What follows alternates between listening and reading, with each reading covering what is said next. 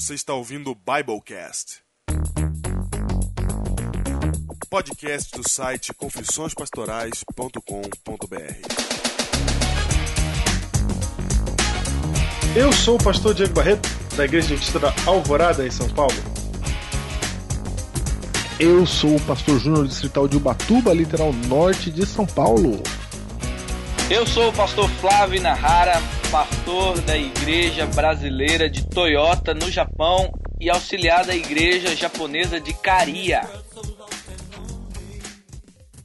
Biblecast número 59. 59, estamos aí mais uma vez. 59, Diego, já que voltamos com a nossa numerologia, Hum. é o número da idade em que um plano de saúde pode recusar. eles, eles recusam clientes a partir de 59 anos. Tá brincando comigo. É, Se você tem 59 anos, você depende do, do, do é, da ganância isso? do- de, um, de um plano de saúde. É, eles recusam. Eles falam, não, você tem que fazer uma entrevista com não sei quem, vai armando um monte de coisa pra você desistir. Que isso. Caramba, e eu que sou ranzinza. É. Você vem com a numerologia dessa aí. Aí que eu vi essa notícia hoje. Caraca. 59 aí na minha cabeça. Muito bem. É um protesto também. Sobe no caixote. Biblecast número 59, Júnior, estamos aqui para falar alguns recadinhos rápidos. Lemos o e-mail e então prosseguimos para a programação. Se você quer ouvir somente o tema e não quiser ouvir a abertura, que está sensacional hoje, pule para exatos 30 minutos. Primeiro eu quero destacar aqui algo que tem tudo a ver com este Biblecast de hoje, que é o grupo no Facebook Todo o Poder. Todo o poder. Eu e essa minha mania de falar Facebook. No Facebook. No Facebook. Facebook. Facebook. O grupo Todo Poder no Facebook. Júnior, pra que que serve o grupo Todo Poder? Pra que que serve? É uma corrente de oração. Exatamente. Júnior, a gente nunca sonhou nos nossos tempos de Alameda que a expressão que comumente utilizávamos nas Alamedas, todo o poder se tornaria o nome de um grupo de oração. Não, mas nunca imaginamos isso. E isso é todo o poder. É todo o poder. Muito bem, você que é herói do Biblecast, participe também dessa comunidade, desse grupo aí que foi idealizado por Eliseu Assunção. E lá nós podemos então fazer nossas orações intercessórias ou intercessoras, depende de onde você tá. Ah, é? Onde que fala intercessora? Ah, eu não sei, eu sei que cada lugar fala uma coisa diferente. Ah, é? É, na minha igreja mesmo até hoje ninguém não se descobriu se é intercessória ou intercessora. Ah, eu acho que é intercessória. Ah lá, viu? Eu acho que intercessora também serve. Porque. Ah, ah muito É. bem. É, tudo ok. E quem sou eu pra discutir com o professor José também? eu só acho uma opinião, nada mais. Outra, outro recado rápido é destacar, Júnior, aqui, dar os parabéns, uma salva de palmas Ok. para os caras do Multicast. Salva de palmas pra eles. Sim, sim. Sim, Vem, porque eles filhos nossos. finalmente Criei filhos e os engrandeci.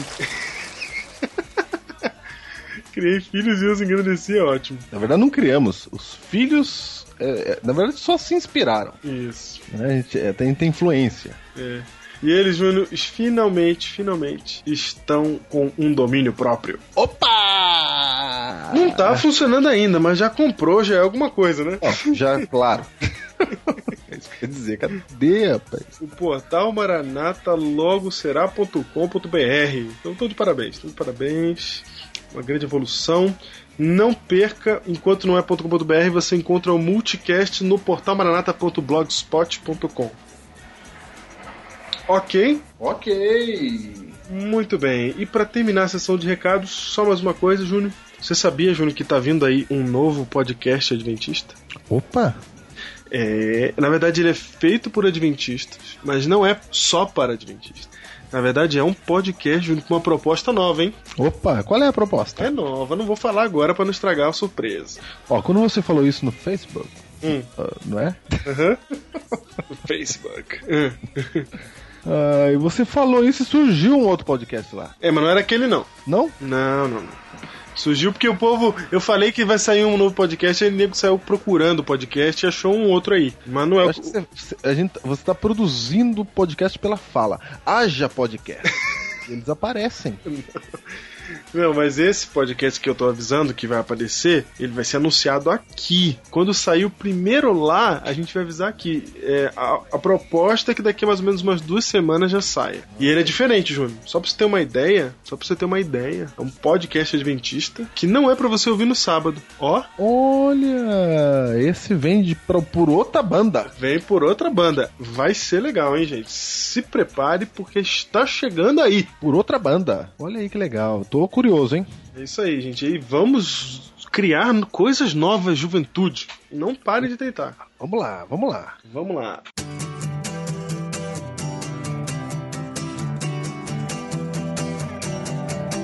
E-mail.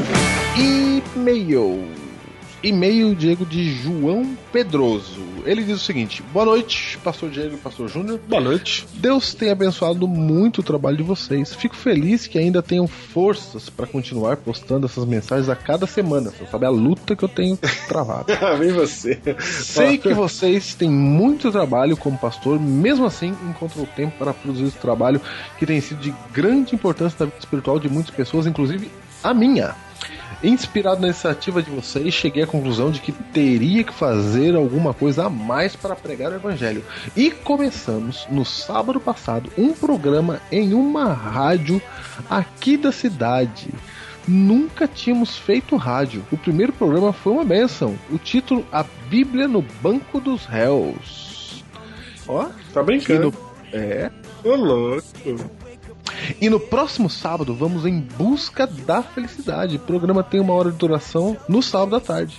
Estamos abordando o tema durante 25 minutos na parte do estudo bíblico. Muito deste material que vocês produzem deve chegar a pessoas que são de fora da igreja. Espero que Deus possa usar este programa para atingir essas pessoas com a mensagem que Deus continue abençoando o trabalho de vocês e dando força para seguir em frente. Eu gostaria de frisar isso, e dando força para seguir em frente. Avante, guerreiros heróis do Biblecast. Isso mesmo. João Carlos Pedroso Diego, ele é ancião Olha aí. na igreja de Irati, no Paraná. Paraná, meu. Todo poder essa mensagem. Quer dizer que o João Carlos, ele tá. João Carlos Pedroso tá agora numa rádio e tá podendo. E tem mais, ele diz: ouço desde a primeira série do episódio 1. Ô, louco. Já fiz vários sermões, agora estamos levando pra rádio as mensagens. Ah, chorei, chorei. Todo poder. Que isso, olha aí. Muito bem. Valeu mesmo pelo e-mail. Que Deus abençoe aí esse. Essa... E ele é publicitário, hein, Diego? Ah, é? É. Ah, é verdade. Muito bem. Valeu, João, e que Deus abençoe essa iniciativa de vocês.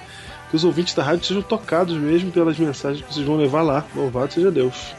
Muito bem, é isso. É isso. E o livro de hoje, Júnior? O livro de hoje, Diego, o livro de hoje é O Reavamento Prometido: Como Receber a Plenitude do Espírito Santo, de Mark Phelan. Olha aí. Certo, Diego. Da Casa Publicadora Brasileira. Pô, havia uma dúvida se a gente já tinha indicado esse livro, só que esse livro é a base do tema de hoje. Então, é ele mesmo. É ele, não tem o que fazer. É isso, é ele que Se a gente já indicou, lamento, estamos indicando de A gente novo. já indicou, é uma reindicação. Porque o Biblecast de hoje foi inspirado nesse livro. Foi inspirado nesse livro, então tem que indicar ele.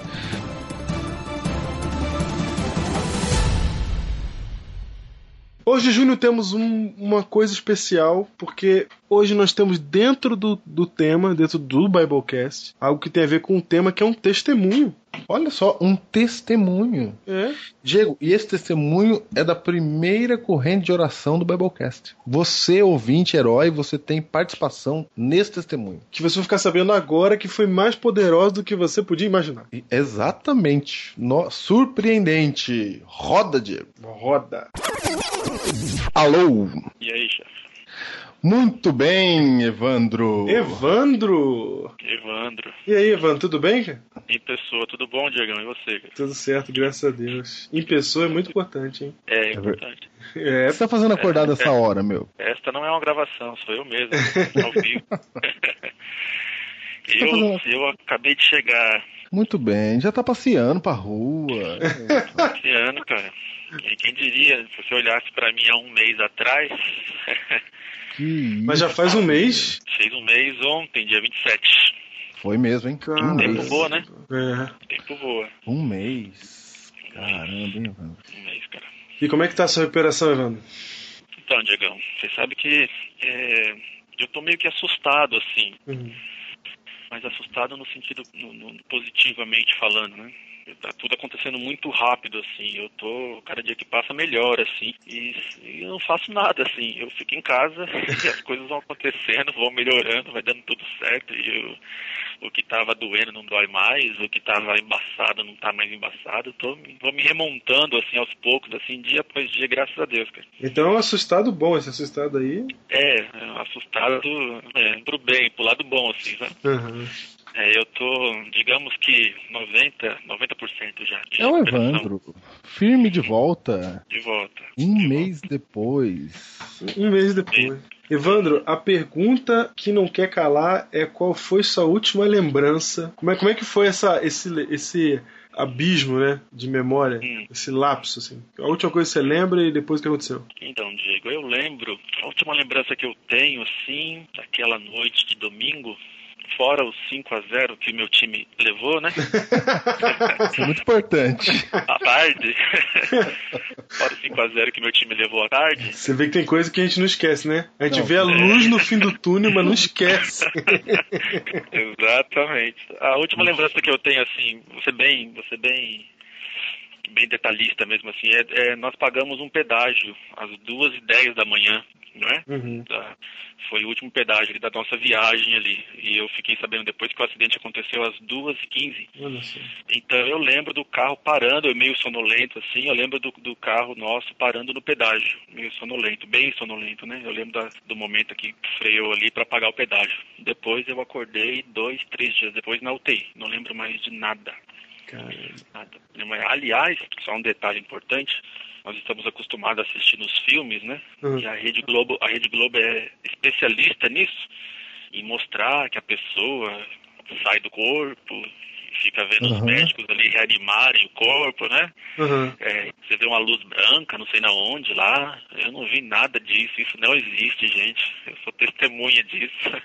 Não Do jeito luz que eu, é, não tem luz branca, eu não saí, a alma saiu e ficou dando volta ali, nada disso acontece. Eu acordei na UTI na terça-feira à tarde. Você não deu uma voadinha fora do corpo, não? Não vi nada, Diego, não vi nada. Do jeito que eu acordei na UTI na terça-feira, se eu acordasse com o anjo me chamando na primeira ressurreição, é a mesma coisa. Não vi nada, absolutamente nada.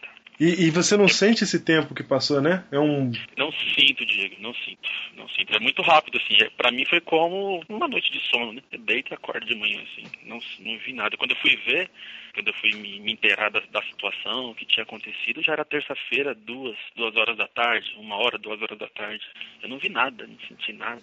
E nesse, nesse meio tempo, as pessoas oraram, as pessoas viajaram pra me encontrar, o, o mundo aconteceu, né? E eu Foi mesmo. O mundo aconteceu, verdade. Foi o mundo acontecendo. E, Evandro, o tema de hoje do Biblecast tem a ver com oração. coração. E, é, e você é a primeira corrente de oração do Biblecast. É verdade. Olha só, que privilégio, hein? Primeira corrente. Como é que foi, Diego, a corrente de oração? Ah, a gente, a gente, é, o, a gente, o Júnior chegou com a mensagem lá, né? Falou, ó, gente, o Evandro sofreu um acidente. A gente tinha acabado de ver de- aquele último, o, o season finale do Escolhi Ser Pastor, que tem a sua participação, né? Foi. E aí, meio que as pessoas já, sabe, já tinham ouvido até sua voz lá no programa. E a gente. E aí a gente. O Júnior falou isso, pronto. Aí começou, foi natural, né? O povo todo começou, vamos orar, vamos orar, vamos orar. E quando a gente viu, tava todo mundo lá orando por você. E, e eu me lembro, eu aqui com a minha esposa aqui, a gente à noite se reuniu, falou: Meu, Evandro sofreu um acidente, vamos orar aqui.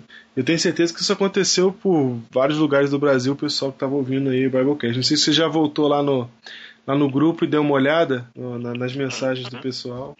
Eu entrei lá, eu entrei, entrei na segunda-feira, eu entrei, né, eu vi ali várias manifestações, pessoas que, aliás, eu, eu não, não as conheço, não é? Uhum. É isso Não mesmo. as conheço, mas é, várias ali que oraram por mim e, e- e o resultado foi maravilhoso, assim, louvado seja Deus.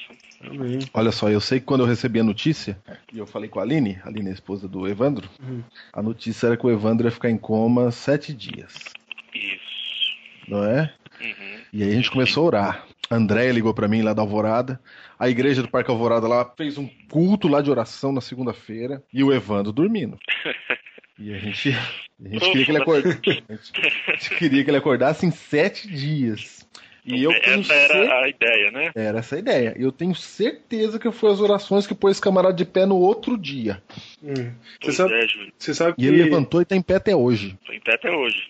Firme. quando você ouvir o tema, você vai entender bem do que a gente está falando aqui, porque é, as coisas podiam acontecer de um jeito, mas elas acontecem de um outro exatamente com um propósito, né? Ele podia, isso mesmo. se ele se demorar sete dias pro Evandro voltar, eu, eu ia continuar achando que foi um milagre, porque pela situação que eu fiquei sabendo que foi na viagem, né, lá, lá na hora que a ambulância parou para ressuscitar o Evandro, né? Só dele sair do coma em sete dias também já estava ótimo. Agora sair dia tava ótimo. é, já- a gente já ia comemorar, já ia falar que Deus ouviu a oração, mas quando sai assim no dia seguinte, aí é pra, é pra não deixar dúvida. É, Quando, a, quando a minha esposa chegou em Curitiba na segunda-feira no- pela manhã, o médico que me recebeu ali, ele foi, foi ter com ela, né, e disse que eu estava em coma, né, ele me colocou em coma induzido porque eu não estava respondendo, porque fora a parada que eu tive durante o socorro ali da ambulância, no caminho até o hospital, eu tive uma outra parada no hospital de novo, de mais três minutos. Parada cardíaca, você fala. Parada cardíaca, isso, né? Você ia morrer, Evandro. Para com esse negócio. Você? Eu queria morrer de qualquer jeito. Você tava firme morrendo. Tava De propósito. de propósito ali. Aí quando ele quando eu tive uma outra parada no hospital pela manhã, quando a Aline chegou, ele explicou pra ela, o doutor disse, olha, nós colocamos ele em coma e ele vai ficar lá num período de sete dias. E se ele não responder durante esses sete dias, a gente conversa. Ou seja, né, eu estava desenganado. Né, assim, se ele não responder, a gente conversa. Você me autoriza, você assina aqui, eu desligo lá o aparelho, talvez. Né? Sério? Pra surpresa, é, pra surpresa de todo mundo, na terça-feira, uma hora da tarde, eu acordei. Não, Quando eu de acordei, eu não entendi nada, né? Nem sabia onde eu tava. E eu já acordei e senti um incômodo, porque eu tava entubado. Então já saí puxando os tubos da minha boca ali, as enfermeiras me segurando. Senhor Evandro, cuidado, você tá na UTI. Aí que eu fui entender o que estava acontecendo. me amarraram, me amarraram e me entubaram de. é, achando que eu tava ficando doido. Eu acho que deve dar essa sensação mesmo, né? É, e, e o doutor, aliás, o doutor tinha a- tinha a certeza de que eu acordaria, né? É, voltaria a responder sem ajuda de. a- voltaria a respirar sem ajuda de aparelhos, mas que eu teria sequelas, né? Aham. Eu teria, eu teria ali sérias sequelas, por causa que a parada na estrada lá foi de 10 minutos. Tá- parada Não, para, para. 10 minutos. 10 minutos, 10 minutos. Evandro, você morreu, Evandro. Evandro. É, ele.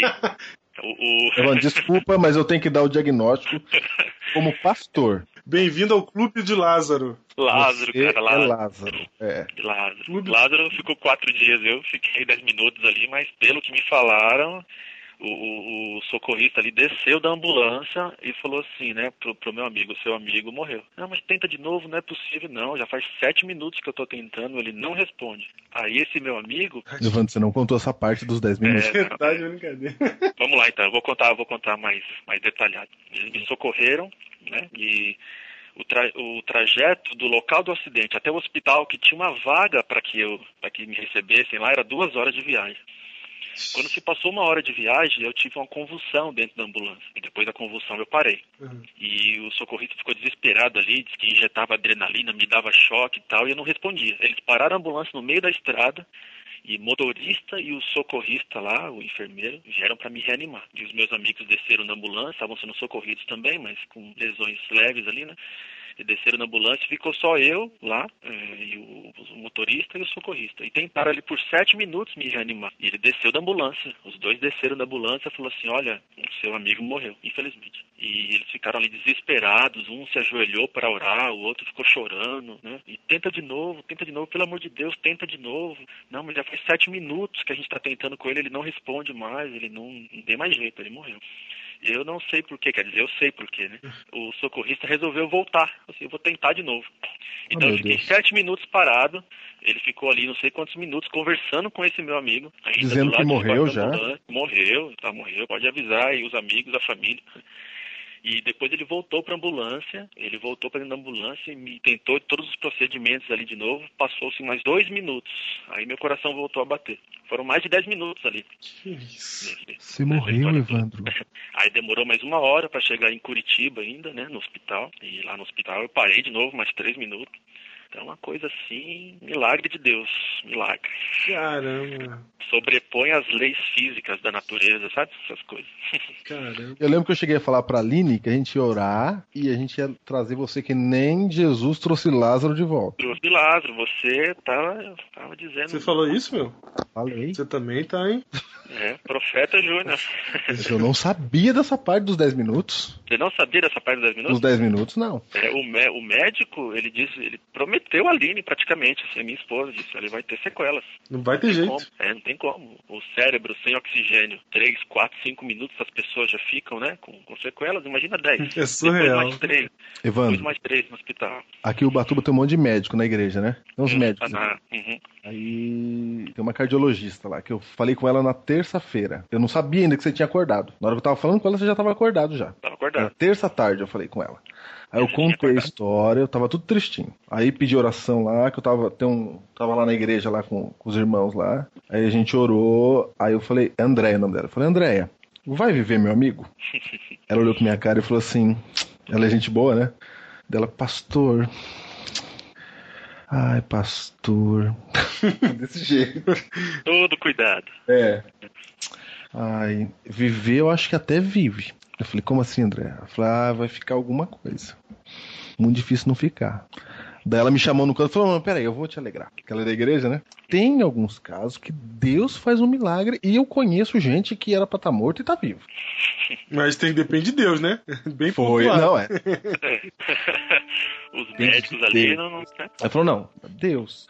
E aí eu cheguei em casa, tinha uma mensagem da Andréia. Uhum. A gente orou lá. Da Andréia da Alvorada, né? A Andréia me liga que a gente tem notícia boa do Evandro. Aí liguei, você tava vivo, meu. Falando. Vive falando. Falando. falando, falando. E o doutor, ele, ele ia me visitar apo- eh, quando eu voltei ali ao normal na terça-feira, né? Ele ia me visitar, assim, de, de, de tempos em tempos, assim, no, no quarto. E é muito interessante, porque ele parava, ele sentava no pé da minha cama Hã? e ficava olhando pro meu rosto, assim, e balançando a cabeça, assim, positivamente, sabe? Aí falava, impressionante. impressionante. Aí isso na primeira visita dele. Aí ele saiu. Aí algumas horas depois ele voltava. Voltava com outros dois ou três médicos residentes ali. Você via que, era- que eram residentes, né? Aí voltava todo ele mais os três médicos olhando pra minha cara assim, balançando a cabeça. tipo, eu era um caso a ser estudado, entendeu? É, e, e ficou esse, esse, essa cena se repetiu a semana inteira. Eles vinham em grandes números, assim, chegou até seis, assim, uma hora. Sentava no pé da cama ali, olhava pro, pro meu rosto, assim, e falava, impressionante. Aí ele começou a citar, impressionante acordar, impressionante não ter sequela, Olha. impressionante porque a sua testa, Evandro, ela ficou, ela, ela, o osso está quebrado em pequenos fragmentos, são vários deles, e é impressionante, nenhum deles ter se deslocado e caído na, na parte onde fica o cérebro, né? Ter entrado no cérebro. Impressionante, impressionante. Aí levantava e saía, todo dia, todos os dias. Gente, pra quem não sabe, o Evandro, ele explodiu o rosto dele. nesse Cavalo caiu em cima do carro do lado que ele tava. Foi. E ele tá falando com a gente agora um mês depois. Ou seja, tá vivo mesmo. Tem mais, hein? É, opa! Eu Opa! tenho- eu tenho- Não, eu tenho ido aos médicos, né, nesse período. Eu já fui liberado do neurologista, minha cabeça tá boa, Olha aí. né, tô liberado, não preciso mais passar com ele. Fiquei preocupado com, com as paradas que eu tive, né, as paradas cardíacas, e com o tempo da primeira parada, que foi mais de 10 minutos, eu corri no cardiologista, tô liberado também, o coração tá Tá é, segundo ele, o coração tá da hora, ele falou. o coração tá da hora, você pode jogar bola, pode fazer seus esportes. né? Então eu tô muito feliz, assim, muito agradecido a Deus, porque é, praticamente não terei sequelas nenhuma, assim. Caramba, meu. Que negócio sensacional. Deus é sensacional. Não, eu não me admiro se o Evandro estiver sentado na cadeira do curso de teologia no próximo mês. Eu também. Olha, olha que eu estarei, hein? Não tô falando, ó. Domingo agora já vou levar minhas coisas de volta para Engenheiro Coelho, né? Uhum. minhas malas E estarei lá no primeiro dia Ó. de aula, se Deus quiser. Vou ter que te visitar lá. Visita lá, vamos É, lá. porque meu carro foi quebrar no dia que eu ia te visitar. Pois é. Não aguentou subir a serra? Não aguentou. Tinha subido já. Ele subiu e É, eu- morreu. Eu não voltei à minha vida ao normal ainda, né? Eu tenho, tenho minha rotina aqui, mais visitando os médicos, mas é, tenho recebido muitas visitas, né? Você citando da, da visita que você não me fez ainda. Certo. Eu lembrei da, da- das que eu recebi, né? E as pessoas têm vindo até mim e contado testemunhos de coisas que aconteceram com ela depois do meu acidente. Ah, eu, eu sei exatamente o que você tá falando. sabe? Uma irmã muito querida nossa da igreja de Guarulhos, que eu não vou citar o nome, né? Mas ela, ela veio até, até, até mim nesses últimos sábados e disse que ela estava com uma profunda depressão e faltava muito pouco para ela se jogar na frente do metrô. É, que ela, vai, ela sai para trabalhar todos os dias e ela tem muita vontade de jogar na frente do metrô. Ela ouve uma voz dizendo para ela se jogar na frente do metrô porque vai ser muito rápido e ela não vai sentir nada. Ela ficou sabendo do que aconteceu comigo, ficou sabendo da minha recuperação, ela lembrou-se que Deus é o dono da vida, né? Ela lembrou-se que Deus tem tudo nas suas mãos. Ela lembrou-se que Deus pode muito, muito bem é, resolver o problema dela de depressão e trazer de volta o sorriso, né? Aos lábios dela. Então ela, ela meio que emocionada contou pra mim que, que agora ela tá feliz. Ela tá com vontade de ir na igreja novamente e jamais ela vai deixar passar na cabeça dela uma, uma, uma, uma sugestão tão horrorosa dessa de Satanás, né? Para que ela se tire a própria vida. né? Outras pessoas vieram até Nossa. mim e tem, tem- são vários os testemunhos. Eu não voltei a minha vida ainda, não fui, não fui ver ninguém, não fui nas, nas igrejas, né? Mas as pessoas têm vindo e contado, assim, que, que entenderam que, que Jesus pode voltar realmente a qualquer momento, né? Não nas nuvens do céu apenas, mas na vida, não é? Você pode, você pode descansar de um segundo para o outro e, e essas pessoas estão entregando os corações a Deus, assim, para que possa estar preparado, assim, um imprevisto desse acontecer. Você sabe que quando, gente- quando isso aconteceu contigo, a gente comentou no Biblecast, né, que a gente estava orando e tal, o que aconteceu, e, e, e aí veio, aquele, veio, veio até aquela pergunta assim, por que que ele que escolheu ser pastor, né, tá agora indo fazer teologia, quer ser pastor, se entregou sua vida a Deus, acontece um negócio desse com ele, né? E, e a resposta é, para isso é a mesma resposta que Jesus deu para o cego de nascença em João 9 e que fica muito clara agora quando você conta essa história dessa senhora que estava pensando até em suicídio, quando ele fala foi para que se manifestem nele as obras de Deus. Puxa vida, hein? Lindo, hein, Diego? É isso mesmo. Muito bom ouvir teu testemunho, poder contar ele para todo mundo. Né? Você que está ouvindo o Biblecast aí, não fica só para você com essa história. Leve ela para outras pessoas para que elas possam conhecer esse Deus poderoso que nós temos, que é o Senhor da vida. O Senhor da vida, é isso mesmo. Rapaz, Evandro, eu que sou seu amigo, vou te dizer, hein, meu. Pois é, Júnior. Aliás, você, o Júnior, né, é, me ensinou um novo método, um novo jeito, uma nova, um novo conceito. Eu não sei é, qual é a palavra apropriada, mas a respeito da oração. Diga pra ele, Júnior, como você orou a Deus quando eu estava lá na UTI. Ah, é verdade. Porque eu, eu- Posso falar isso mesmo, Diego? Vou falar, tá? Vai, vamos ver o que, que dá. Vamos ver o que dá. É que eu orei. E é por causa do que, vai, o que a gente falou no final desse Biblecast de hoje que eu orei assim. E a gente deixou essa parte aqui pro finalzinho do Biblecast, porque nós queríamos terminar com, com esse testemunho para deixar claro para você que a oração, ela não só te liga a Deus, como ela também é poderosa. Então, vamos terminar a entrevista. Evandro, o que, que você tem aí, as últimas palavras aí pra falar para nosso, os nossos ouvintes aí do Biblecast? Então, Seus colegas Diego, lá, seus colegas mandaram mensagem aí, a galera da teologia, todo mundo preocupado com você, meu. É, eu vi, eu vi. Eu, eu só quero aproveitar o espaço, né? Agradecer, agradecer do fundo do meu coração todas as, as, as, pessoas que oraram por mim, não é? Você, meu amigo que está ouvindo é, o, o Biblecast hoje, eu não, talvez eu nem te conheça, talvez você nunca tenha visto o meu rosto também, mas você que orou por mim, eu, eu quero agradecer do fundo do meu coração. Eu tenho apresentado a Deus todas, todos os dias, todas as pessoas que oraram por mim. Foram, eu tenho recebido assim mensagens e manifestações de apoio assim coisas preciosas eu tenho ouvido, né, nesse, nesse último mês. Então é o que eu vivo uma vida inteira. Eu não terei como retribuir tudo que eu recebi de vocês, né, por ocasião desse desse acidente. Mas eu espero em Deus e acredito em Deus que Deus vai retribuir a vocês no dia a dia, na vida de vocês e que Deus seja louvado, que Deus seja louvado pela atitude de vocês em orar por mim, que Deus seja louvado pela minha recuperação e por, por eu estar vivo hoje. Maravilha, é isso. Deus seja louvado. Valeu, Evandro. Muito obrigado, viu? Diego, um abraço, Diego. Que Deus continue um aí com a tua recuperação aí. Você volte logo pra teologia firme. Amém. Muito bem, é isso mesmo, porque ele escolheu ser pastor também. É isso.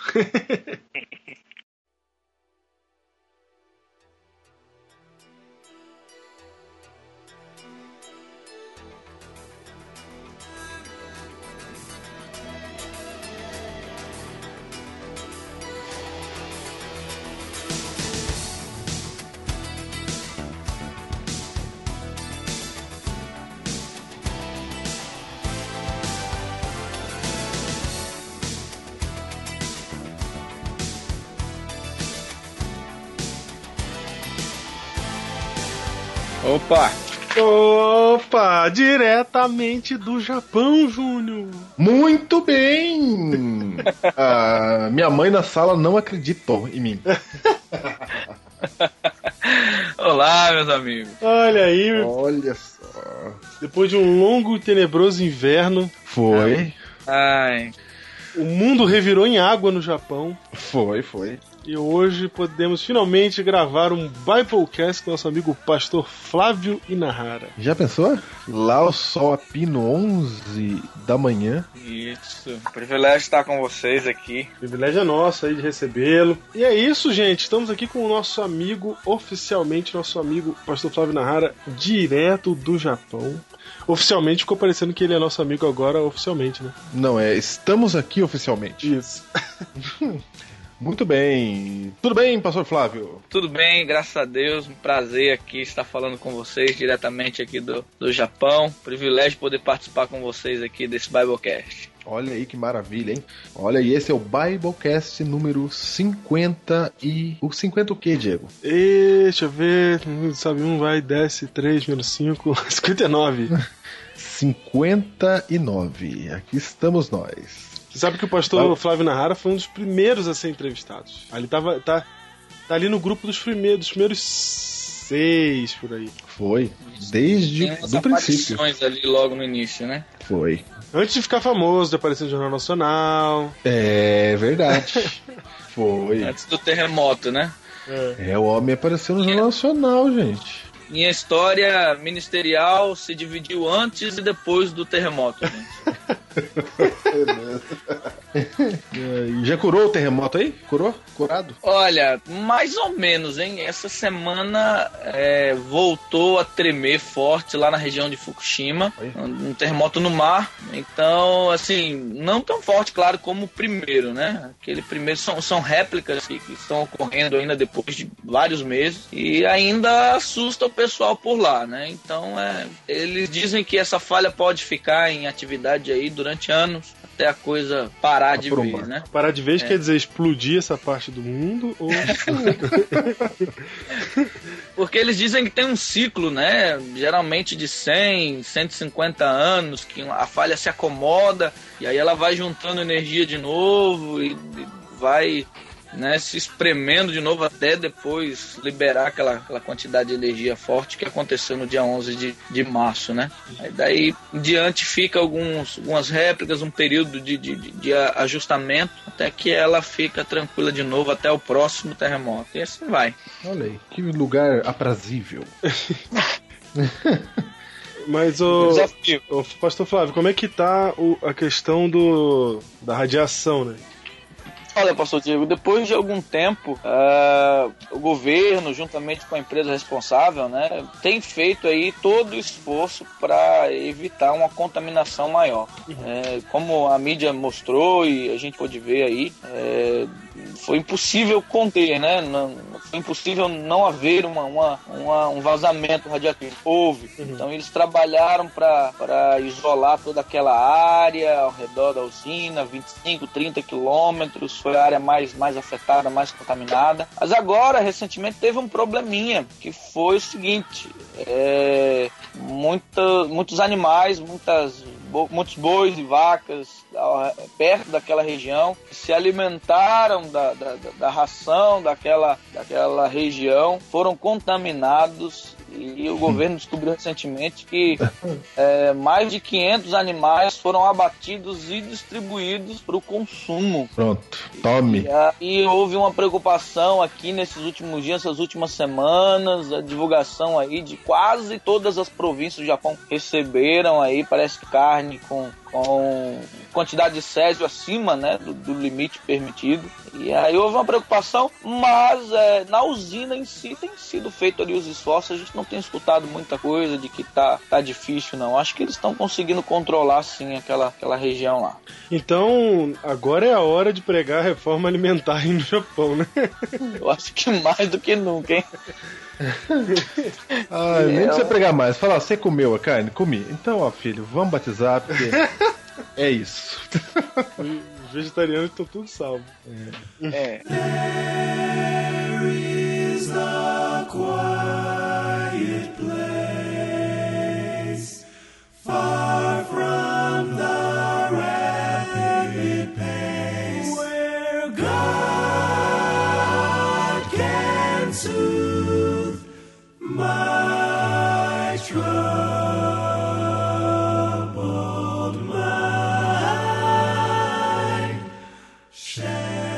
Estamos aqui reunidos hoje, Júnior, para falar de um tema, de um tema que é crucial na vida do cristão. Nenhum cristão pode viver o cristianismo sem ter este elemento na sua vida. Portanto, Júnior. Elemento este? Qual é o título de hoje? O título de hoje do Biblecast 59 é De Olhos Fechados. Porque é de olhos fechados, Júnior, que nós enxergamos a vida. Olha que bonito. Você tá realmente, hein? Profundo. Eu sei. Eu. Profundo. Os gênios inventam. Ah, grande genialidade. Ah, esse é o título. O tema é a oração. Oração. A gente quer falar de oração. Sabe que não é à toa que o pastor Flávio Nahara está entre nós hoje, porque tenho visto o pastor Flávio Nahara sempre mencionando oração no, nos tweets dele é, nas madrugadas do Brasil, né? Certo. E e nós estamos aqui hoje juntos para conversar sobre isso, Júnior. Oração. Qual é que é a oração? A gente precisa orar. Eu acabei de falar aqui que tem que ter oração na vida do cristão, mas para que, que ela serve? Como é que ela funciona? É possível que tenha gente é aí que mesmo. não saiba ainda para que ela serve nem saiba como orar. Então hoje a gente vai falar sobre isso. A pergunta que a gente está tentando responder é: Diego, se Deus já sabe de tudo, por que, que eu tenho que ficar falando? Muito bem. É isso, né? É isso. Se Deus já sabe, por que, que eu tenho que orar? Sabe por quê, Diego? Porque frequentemente, se você não não tomar cuidado, você não pede as coisas para Deus, você age como se ele já soubesse. Por exemplo, quando a gente vai fazer uma programação na igreja, certo? Uma certo. programação especial de reencontro, por exemplo. Aí você manda um monte de convite para os ex-adventistas para que eles estejam na igreja num determinado dia e horário.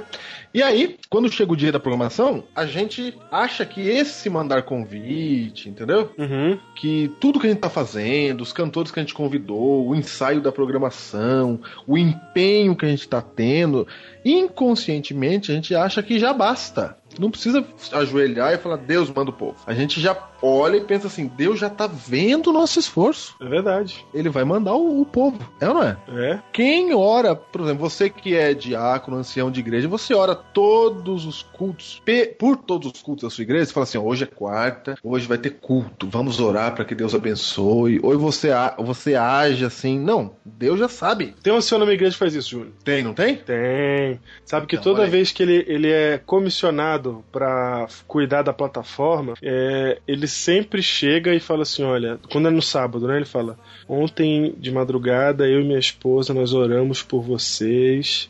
E ele ora por todo mundo que vai estar na plataforma, e ele olha por, ora pelo pregador. Então, todas as vezes ele está orando pelos cultos. Ou seja, Diego, a pergunta é: precisa? Deus já não sabe que vai ter culto? Não já sabe? Não tá com a hora marcada já? Já não tá vendo? Já não sabe que o nosso culto é quarta, sábado e domingo e que a gente tá firme, animado, querendo que as pessoas venham? É? Tem que orar, Pastor Flávio? Olha, com certeza nós precisamos de oração, né? Mesmo Deus sabendo aí de toda a nossa realidade, conhecendo né, melhor a nossa vida até do que nós mesmos, a oração ela implica em relacionamento, né? E aí é onde ela faz toda a diferença. Opa, tocou num ponto importantíssimo que é a questão do relacionamento. É, Relacionamento com quem? Com Com- Deus, né? um Deus, exatamente. A gente, com a gente já falou muito aqui, e sempre bom lembrar que religião é religação, porque nós seres humanos fomos desligados de Deus. Então a gente está se religando a Ele. Nunca vai haver uma religação, né? ou seja, um, um link, uma conexão entre mim e Deus, enquanto não houver relacionamento, como bem falou o pastor Flávio Nahara. A oração é esse relacionamento, pastor. Como é que, como é que eu me relaciono com Deus na oração? Olha, pastor Diego, a oração, ela, ela é conversar com Deus, né? É falar com Deus. Com certeza, muitos que estão ouvindo aí o Biblecast já, já devem ter ouvido a expressão de que a oração é, é abrir o coração a Deus como a gente faz um amigo. Então, mesmo Deus, ele, ele conhecendo, ele sabendo da- das nossas realidades, sabendo os nossos problemas, ele espera que os seus filhos, né? Reconhecendo que ele é o nosso pai, ele é o nosso criador, seus filhos o busquem, né? Seus filhos falem com ele, né? apresentem para ele suas vidas e seus problemas e até, claro, suas alegrias também. E é nisso que demanda um relacionamento. Acredito que é como um amigo, né? Como amigo, é como nós aqui, conversando, a gente vai se conhecendo e vai falando e sabemos aí onde é, o outro trabalha e depois o que é que o outro gosta, o que é que o outro para onde ele vai. E assim eu acho que é com Deus também. A gente vai contando na nossa vida, sempre a gente tem que ter alguma coisa para falar de nós para Deus, né? Eu acredito que Deus ele se alegra e nisso acho que consiste esse, essa- esse relacionamento que acaba se tornando uma amizade, uma amizade com Deus. Tem muita gente que acha que isso é meio loucura, porque eu vou ficar falando sozinho. A gente não fala que, que é uma conversa, a gente fala assim, agora eu vou ficar conversando aqui, vou fechar meu olho vou ficar conversando com o ser e tal. É, é óbvio que isso treina a sua fé, né? Porque se você acha, é, você tem que confiar que há um Deus te ouvindo para você ficar ali falando naquela oração. Então isso já é um ato de fé, é um ato de confiança. Mas muita gente trata a oração como um monólogo, como se fosse eu falando com Deus e, e pronto. Como é que é esse negócio aí? O que, que vocês acham? Vocês acham que Deus responde de volta? Vocês acham que, que não? Como é que é que vocês acham que esse relacionamento, essa conversa que presume um diálogo ocorre? Eu tenho minha opinião aqui, mas eu quero saber o que, que vocês acham. Ô Diego, é o seguinte, é uma conversa realmente com Deus, é um relacionamento. Porque a Bíblia fala que quando você tem que, quando você orar, você tem que orar em nome de Jesus, Certo, certo? certo. Ou seja, Deus ele vai transformando você, ou seja, orar em nome de Jesus é como se fosse um representante de Cristo, Certo. entendeu? Se Eu vou- no lugar dele. Em nome de Jesus não é falar em nome de Jesus no final, amém? Não, não é um abracadabra, né? Não. Palavra mágica. Ah, isso é importante, Júnior, porque muita gente acha que tem que terminar com o nome de Jesus, porque senão não, não vai em nome de Jesus, aí dá problema. Senão, senão não vai, né? não vai. É como se fosse a palavra mágica final, né? É como se fosse mandar uma carta sem selo. Sim, não. Quando você fala, eu estou falando em nome de Jesus, Deus quer que você olhe pra você e pense assim: caramba, será que eu estou em nome de Jesus mesmo? Ou seja, é uma oração que Jesus faria? Isso, é isso mesmo. Ou a minha vida é parecida com a de Cristo? Eu, eu posso falar aqui em nome dele, né? Entendi. Porque a gente fala em nome dele, não em nosso nome, porque a gente é pecador. Certo. E aí Deus quer que com isso, pensando nisso, a gente vai se tornando mais semelhante a Cristo nos nossos atos, a gente vai adquirindo a consciência de que a gente precisa melhorar um pouco. Mas do jeito que você falou aí, parece que se eu não tiver santo, eu não posso fazer essa oração. Não, não, não é assim não. Deus ele ele tá é, por, é a ideia do relacionamento, entendeu? Uhum. Esse relacionamento ele é crescente, ele vai crescendo e à medida e porque duas pessoas que conversam, elas ficam parecidas. Entendi. Aqui mesmo no Biblecast tem coisa que eu falo, que é você que fala, na verdade, Uhum. e tem coisa que é, ou, ou seja, o povo já misturou tudo, né? Isso. Porque quando a gente vai conversando com alguém, vai se relacionando, a gente vai ficando parecido com este alguém. Certo. Então, orar em nome de Jesus, você tem que saber que você, na verdade, está dizendo que eu estou, agora que eu fiz essa oração, um pouco mais parecido com Cristo.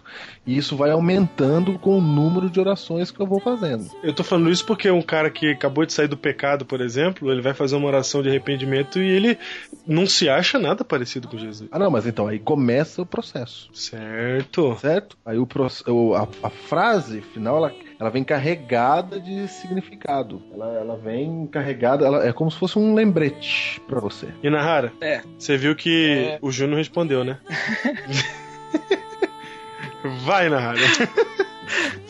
Quando você fala com Deus é um monólogo, tem ou, como é que funciona esse é, esse se há diálogo, como ele funciona? Olha, Pastor Diego, é, certamente existe um diálogo com Deus, até porque nós temos à nossa disposição a Sua palavra, né? A Bíblia. E outro dia eu estava até ouvindo é, uma, uma, uma, pregação de um, de um teólogo, se eu não me engano, batista, e ele, e ele dizia assim que é importante memorizar as escrituras, porque quando você memoriza as escrituras e você ora. John Piper. Né, isso, isso, ele mesmo. E então você pode falar com Deus e através das escrituras Deus fala com você. É verdade mesmo. Eu, eu acredito que Deus legal isso só não fala. Como? Legal isso aí que você falou, hein? Tem uma função em memorizar verso, hein? Eu achava que aquele verso para memorizar da lição era apenas uma remanescência do passado. Não, tem uma função. uma lembrança de um Não, dia em que as pessoas decoravam coisas. Né? Muita gente hoje se pergunta por que, que eu tenho que decorar a Bíblia? Ah, tá ali, quando eu quiser eu vou lá procurar e tal. Tem gente que acha que tem que decorar a Bíblia somente para encontrar os textos mais rápido, mais rapidamente. Então, eu acredito que não. Eu acredito que o relacionamento ele fica interessante aí quando você fala com Deus através da oração e aí Deus fala com você através da sua palavra. Apesar de eu achar que também Deus é, fala conosco através da natureza, através de, de, de, um sermão, de um conselho de um amigo, de várias maneiras Deus pode falar conosco. Mas se tem uma forma correta, uma forma certa, segura de que Deus vai falar com o ser humano e aí vai surgir um diálogo, é através da sua palavra. Aí, Não, então, pastor, a gente tá... ora e a palavra de Deus no coração, ele fala com a gente. E aí pastor, inicia um diálogo. Pastor, você está dizendo então que decorar verso da Bíblia, da Bíblia me ajuda ajuda na oração. Ou seja, é porque Deus, quando ele vai falar comigo, ele me faz lembrar de textos bíblicos, é isso, né? É isso. E quanto mais texto bíblico eu tiver lido na, e tiver na minha mente, mais fácil Deus comunica comigo. Isso. Quer dizer que se eu não tiver texto bíblico nenhum na minha mente, como é que Deus vai me fazer lembrar daquilo que eu nem li? Isso. É isso? E tem mais uma coisa, Júnior. É... é sensacional, sabia? Não, isso é todo o poder. Porque quando o pastor Flávio Nahara falou disso, ele acabou de lembrar de umas experiências que eu tive na oração e que elas foram resolvidas por meio do texto bíblico que veio na minha mente. Porque a, a palavra de Deus, a Bíblia, é a verdade, certo? Já dizia Cristo. Então, se eu me apoio na palavra de Deus, no que a Bíblia fala, eu tenho certeza que aquilo ali é verdade. Porque quando você faz uma oração, Júnior, e você está falando com Deus, seja em voz alta ou em silêncio, isso é um outro detalhe que a gente pode até comentar. Tem gente que não gosta de orar em voz alta porque o diabo está ouvindo. E tem gente que é, só ora, e por causa disso só ora em, em, em, silêncio. Eu entendo isso e eu acho que realmente é, quando você ora em voz alta você acaba por revelar os seus pensamentos, mas ao mesmo tempo eu acho que eu acho que tem que haver um equilíbrio. Tanto em silêncio quanto em voz alta há, momento, há momentos para os dois. Você tem que ter esses dois tipos de oração. Não façam exclusivamente orações em voz alta, nem exclusivamente orações em silêncio. Mas quando você está ali orando a Deus, você faz uma pergunta para Ele, por exemplo, você fala assim: Senhor, eu tenho um problema aqui, eu tenho uma questão aqui.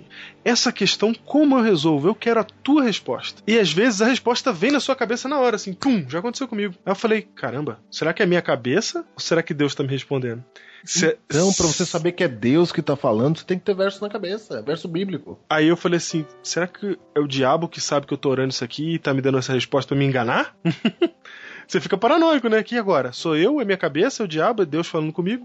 Aí veio um texto bíblico que era a resposta indiscutível da questão. Aí agora eu, agora eu sei de quem veio a voz. Agora eu sei quem tá falando comigo. E aí quando você percebe isso, é todo o poder no céu e na terra, porque você, você fala assim: caraca, Deus tá falando comigo. Não acredito que ele parou para me dar uma resposta. Pastor, quer dizer então que quanto menos texto bíblico eu tenho na minha mente, a voz de Deus não, não vai chegar. Não chega. Assim, com mais com, com tanta facilidade como se eu tivesse vários textos, né? Eu tivesse estudado várias partes da Bíblia. Olha que coisa, hein? Deus quer falar com você e ele fala através da Bíblia, disse o pastor Inahara, não é isso, pastor? Olha, pastor Júnior, eu realmente acredito muito nisso, porque é só a gente é, é, analisar, por exemplo, a base de um relacionamento, a gente vai ver que para que exista uma amizade, exista é, um diálogo, é, uma pessoa precisa conhecer é, é, a outra, né? Precisa saber informações uma da outra.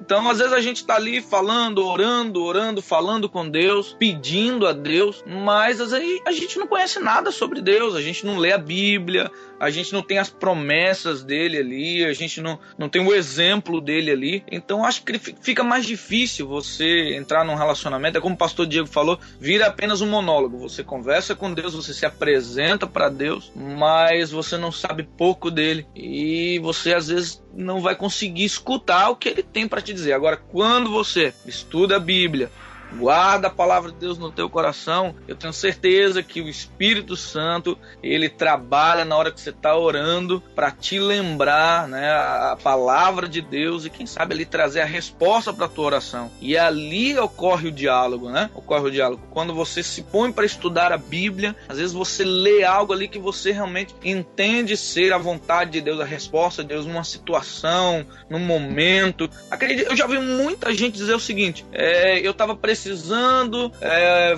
é, de uma resposta de Deus, eu abri a Bíblia e aí, quando eu estava estudando a Bíblia, senti que Deus respondeu para mim. Ou seja, na Bíblia, eu acho que faz a diferença, hein? Olha que legal. Então quer dizer que as duas coisas principais do cristianismo, no relacionamento com Deus, nossa religião, que é a leitura da Bíblia e oração, elas se completam. Uma coisa depende da outra. Não, o que vocês estão falando aí é sensacional, falar gente. Sem falar da Bíblia, né? Nossa, gente. Agora sim, por que, que o judeu ficava decorando texto bíblico? Bíblico. pra que, que tem verso pra memorizar em lição? Eu achava que era pra quê? Pra ganhar concurso bíblico no JA.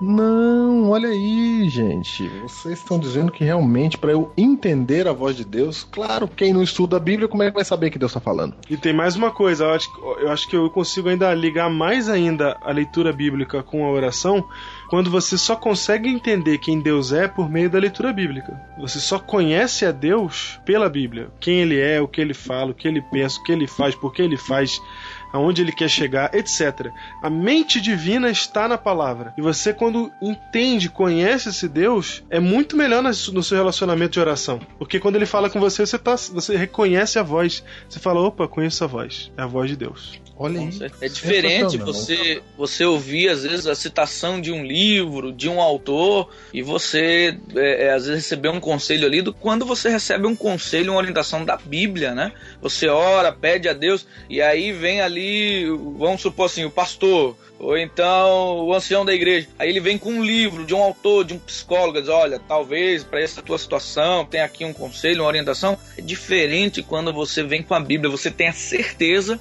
de que é Deus quem está falando. E se tem um outro, um, outro detalhe, Pastor Diego, Pastor Júnior, que eu gostaria aqui de salientar, é que na Bíblia a gente tem um modelo, né? Uhum. Um modelo de, de para seguir. E Jesus é o nosso modelo. E a gente vê que se tem dois aspectos marcantes na vida de Jesus, é que ele orava e ele tinha as escrituras no seu coração, né? Lá na, na tentação, no momento ali que o inimigo estava tentando, ele sempre respondia: está escrito. Né? É verdade. E, é então mesmo, ele, ele, ele, lia a Bíblia, ele, ele, ele, e ele se retirava para lugares é, é, solitários para orar, né? Tem, eu gosto de um texto da Bíblia que eu marquei na minha Bíblia, toca muito no meu coração, que diz que Jesus ele se retirava para lugares solitários a fim de orar. Então eu acredito que essa, esses ingredientes aí somados, leitura da Bíblia e oração, eles acabam resultando nesse relacionamento, nesse diálogo que Deus espera que a gente tenha. Né? Olha aí. A Bíblia fala no Salmo 119, verso 11, assim: Guardo no coração as tuas palavras para não pecar contra ti. Olha aí. Olha aí. Ô Diego, você falou uma vez aí num desabafo pastoral que as pessoas. É, você falou sobre isso, né? As Falei. pessoas não decorarem mais a palavra de Deus, porque a gente tem muita coisa para colocar na cabeça, né? É verdade. E isso também ajuda a entender aquela questão que quando a gente ora, a gente não consegue firmar o pensamento em Deus. Ah, é Se verdade. distrai facilmente, né? Isso, inclusive, isso aí que você falou é, é uma coincidiu que é uma coisa que eu tô estudando muito, porque eu tô fazendo umas pesquisas aí na área de evangelismo pela internet, e eu percebi, né, descobri um autor aí, um não, dois autores na verdade, que estão falando sobre o fato de que o nosso cérebro ele vai mudando de acordo com a maneira que a gente usa ele. Até pouco tempo atrás, mas muito pouco tempo mesmo, até o início desta década, se acreditava que o cérebro de um adulto não pudesse mudar, só o de uma criança. Mas se descobriu que qualquer cérebro, inclusive de um adulto, ele se adapta e ele se desenvolve e ele evolui. Ou seja, a maneira que você vai utilizar o seu cérebro vai alterar o jeito que ele funciona. Então, o jeito que a internet é hoje, ela tem alterado o nosso, o nosso cérebro. Né? O nome do, do estudioso dando isso é o Nicholas Carr. E ele fala assim que o fato é que nós estamos hoje é, com muitas janelas abertas na internet, o Twitter ao mesmo tempo saltando no canto da tela, que nem aconteceu agora comigo. E a gente fica fazendo várias coisas ao mesmo tempo e a gente procura informação no Google. A gente não grava mais as coisas na cabeça, a gente grava nos programas, né? Então eu tenho um programa para guardar os sites que eu entrei, eu tenho um programa para guardar meus compromissos, eu tenho um programa para guardar os telefones, os endereços e qualquer coisa tem o Google que salva a vida de todo mundo. Então, o que está acontecendo é que nós estamos fazendo um uso do nosso cérebro que é um uso que está destruindo a nossa capacidade de pensar profundamente, de se concentrar. Puxa vida, hein, Diego? E aí que está o perigo, porque a gente está fazendo uso dessas mídias e elas são boas, elas realmente nos ajudam, mas o nosso cérebro está sendo alterado e tem sido cada vez mais difícil se concentrar. Por exemplo, você que usa muito internet, tenta ler um livro para você ver a dificuldade que é hoje para dois anos atrás, como era mais simples para a gente ler um livro. Não é isso mesmo. Se concentra numa página de um livro, é muito mais difícil. E a mesma coisa está acontecendo com oração. Nós dependemos da nossa capacidade de concentração para orar. E aí, quando a gente está perdendo isso, a gente vai orando cada vez menos. Ô Diego, você leu a notícia de que um estado americano, você falou da mudança do cérebro, do jeito que ele muda, né? Que ele pode mudar. Certo. Você viu que tem um estado americano lá que aboliu nas escolas o ensino da letra de mão? Eu vi, na verdade, uma escola americana que, que agora não usa mais letra de mão. Não usa mais letra de mão. Ensina a digitar. Olha aí que maravilha.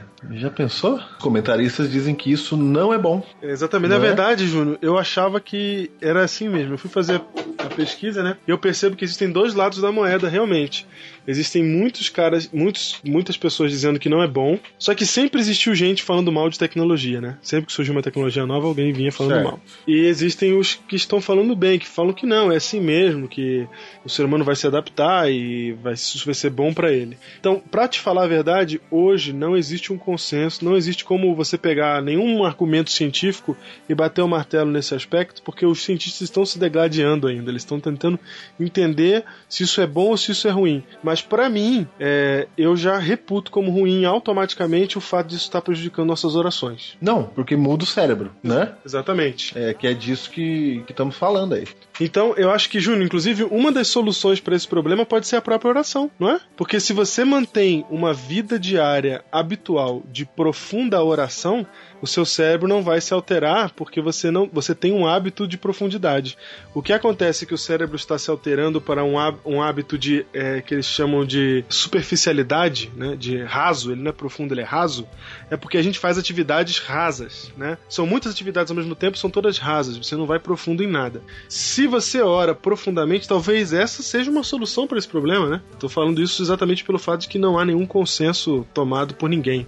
Então, eu- uma coisa eu sei: se a gente continuar do jeito que tá, cada vez a gente vai orar menos até não orar mais. E esse é o propósito de Satanás. Então, eu tenho certeza de que ele tá se apoiando nisso. Agora, e, pastor Diego, ok. você me fez lembrar, me fez lembrar aí agora, é, é, se a gente parar para analisar realmente o comportamento das pessoas, eles têm mudado em relação à Bíblia. Você vê que hoje é muito mais fácil encontrar um texto bíblico usando o iPhone, e eu tenho visto muito isso aqui, Né? Ao invés de folhear ali a Bíblia, de saber ali onde está, você vai ali no iPhone e acha mais rápido o texto bíblico, né? Não tem dificuldade. Ou então, ao invés das pessoas é, lerem, terem tempo para lerem a Bíblia, elas estão escutando muito a Bíblia. A gente vê que tem muita gente hoje já em áudio, né? Já escutando tanta correria que às vezes a pessoa está escutando a Bíblia ali. Não que seja errado, mas a gente vê que é uma forma que se tem usado para facilitar. E eu acho que isso vai acomodando um pouco cérebro, né? Eu também acho isso aí.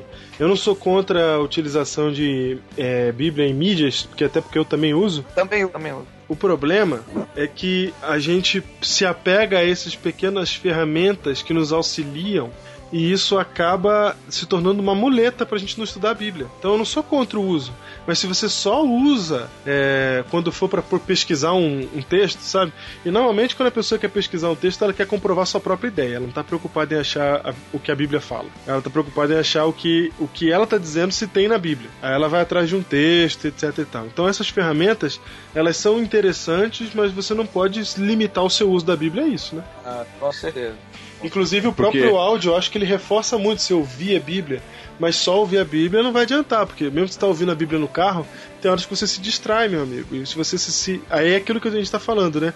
Você está fazendo um uso raso, um pensamento raso um, uso superficial.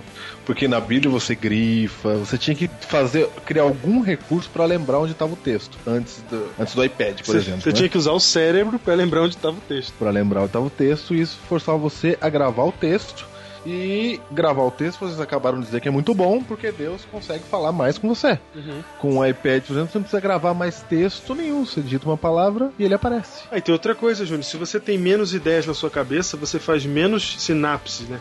Você faz menos relacion... relacionamento de ideias. E a sabedoria, na verdade, é isso: é saber, é saber fazer relacionamento de informações e ideias que você tem na cabeça. Se não tem nada mais na sua cabeça, está tudo no Google, não vai relacionar nada. Olha aí, hein? E outra coisa, pastor, eu poderia até pegar um gancho e dizer para você o seguinte, que é, quanto menos você tem da palavra de Deus na sua cabeça, eu acredito que menos você vai ter para falar às vezes de você mesmo para Deus, menos estímulo, né? Porque se você conhece pouco, o que, é que te motiva muitas vezes a buscar Deus quando você tem um problema ou, ou, o que te motivaria um relacionamento com Ele se você não conhece? É verdade. é mesmo. Simples assim. Eu acredito só... que a Bíblia ela tem essa, esse papel importante, né, de, de, nos apresentar a Deus e a partir daí a gente se apresenta para Ele, a gente se relaciona com Ele, fala com Ele através da oração. Eu estou impressionado do como a gente está falando de Bíblia num tema de oração. Não, é oração. Vocês estão transformando a minha vida aqui.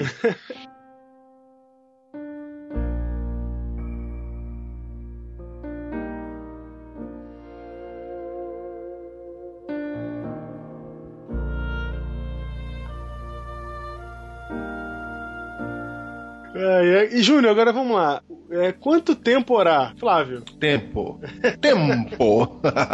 tempo. Olha só. É, eu tempo. Antes de você falar do tempo, Diego, peraí, antes de você falar do tempo, só um detalhe que você falou de orar em voz alta. É. O pastor Marco Filho aconselha a orar em voz alta. Ah, é? Olha aí. É, olha aqui, ó. Só pra ficar um.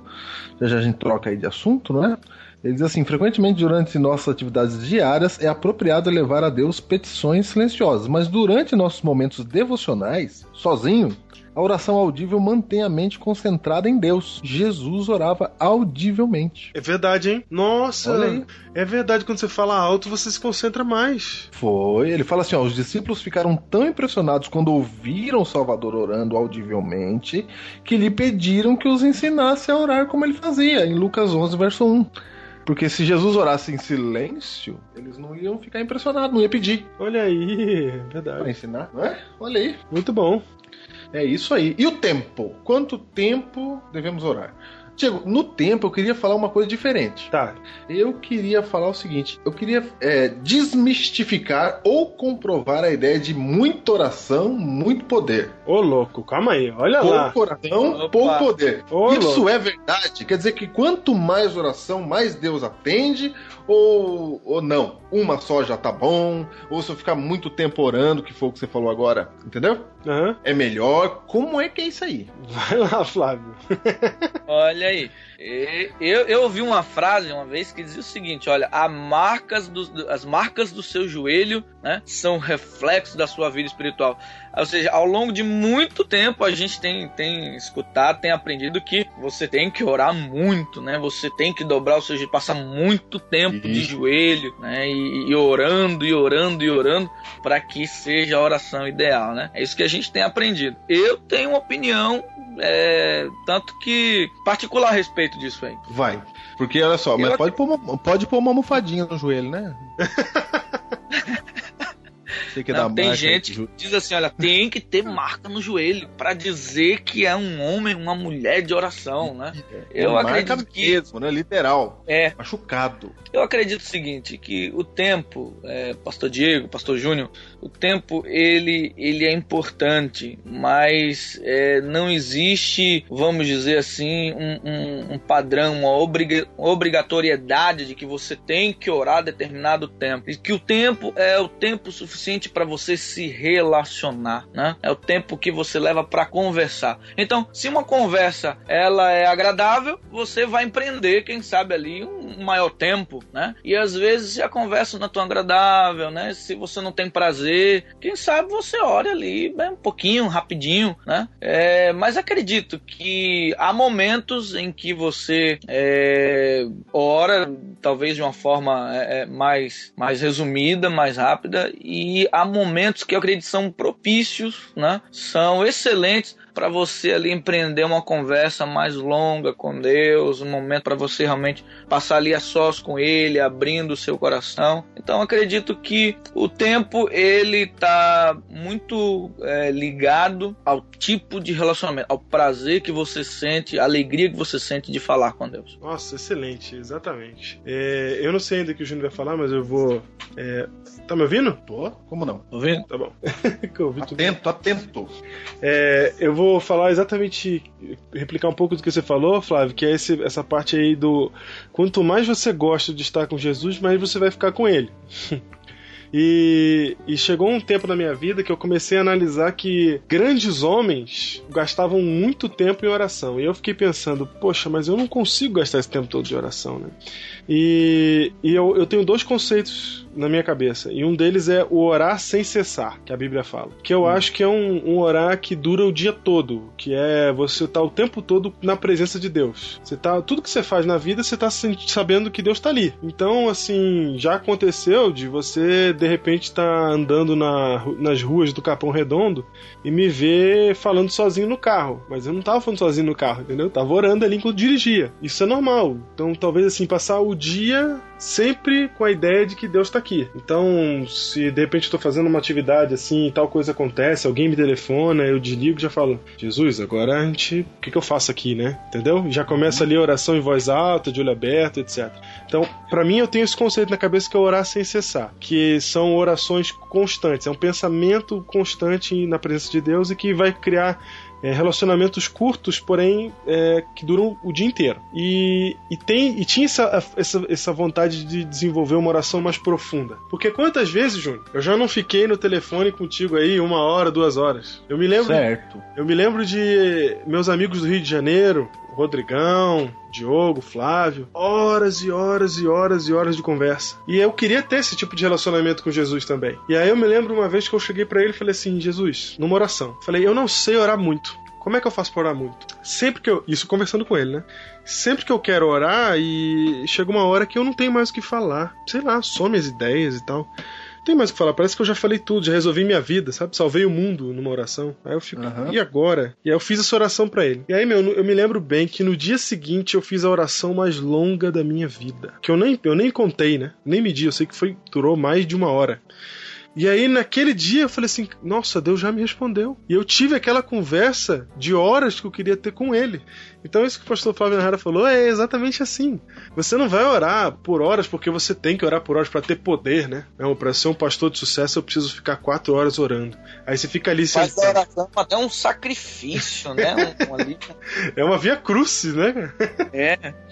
E aí, não, não é isso. É que você tá tão afim de ficar junto com Jesus, de ter esse relacionamento, que você fica. E se você estiver tendo essa dificuldade, ore e peça para ele. Eu lembro que essa oração de gigantesca que eu fiz, que, que nem é muito comparada a grandes outros homens, é, foi uma oração que as ideias vinham vindo na minha cabeça. Sabe? Eu ia lembrando de pessoas, lembrando de coisas, e eu me lembro que eu interrompi a oração por curiosidade de saber quanto tempo que eu estava orando, porque eu percebi que tinha passado muito tempo orando.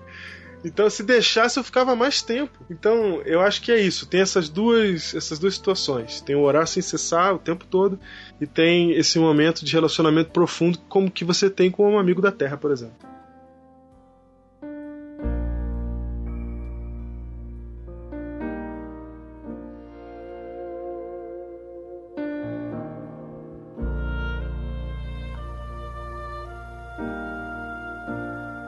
Muito bom, Diego. E Pastor Flávio? Quanto ao tempo, já entendi. E a quantidade, muita, sim, várias pessoas, entendeu? Para isso eu quero usar uma ilustração aqui. Posso ilustrar aqui? Por favor. Eu vou ilustrar com dois casos. Ó, um dos maiores revivamentos da história foi o revivamento do país de Gales em 1904. Evan Roberts, de 26 anos, tinha orado por 13 anos para que sua vida fosse totalmente controlada pelo Espírito Santo. Ele implorou a Deus por um coração não dividido, um coração totalmente comprometido com o reino de Deus. Evan frequentemente orava noite adentro, intercedendo pelos adolescentes e jovens da sua igreja. Ele orava especialmente e com regularidade para que Deus visitasse o país de Gales com o poder do revivamento. Percebeu? O menino orando para que Deus abençoasse o país dele. Percebi. O revivamento galês começou em um encontro jovem na própria igreja de Evan Roberts, quando ele compartilhou com seus irmãos sua própria experiência com Deus. Evans instou com seus amigos para buscar a plenitude do Espírito de Deus na sua vida e o Espírito Santo tocou corações. 16 jovens se converteram. A centelha do revivamento iniciado nessa igreja humilde de uma vila se transformaria nas chamas do revivamento através do país. Estima-se que em nove meses 100 mil pessoas se converteram no pequeno país de Gales. Olha aí. A taxa de criminalidade caiu, bêbados e prostitutas foram transformados pela graça de Deus, bares relataram perdas, é, Lloyd George, então primeiro-ministro da Inglaterra, escreveu que em um sábado à noite, em meio ao revivamento, uma taberna vendeu apenas 9 centavos de dólar de licor.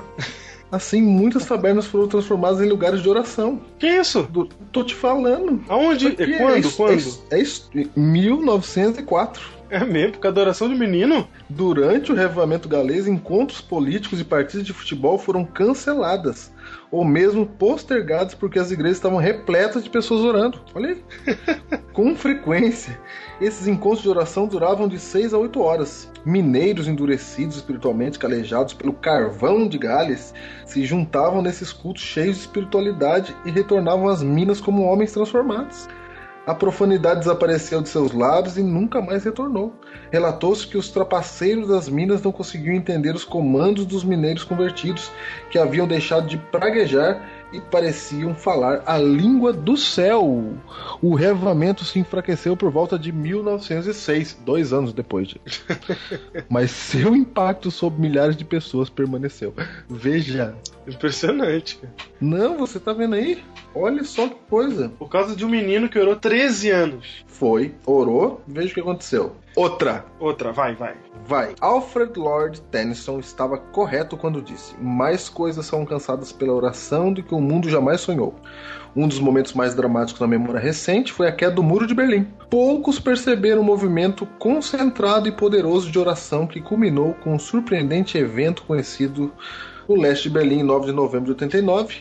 Em 1982, Diego, Calma. Christian Bucher Calma aí, calma aí. Vai. Você vai relacionar a oração com a queda do mundo de Berlim? Diego, eu vou dizer da onde eu tirei isso, Diego. Ah, Da onde que eu tô tirando isso? Eu tô tirando do livro O Revivamento Prometido, Como Receber a Plenitude do Espírito Santo, de Mark Feeling. muito bem, vai. Ele relata que.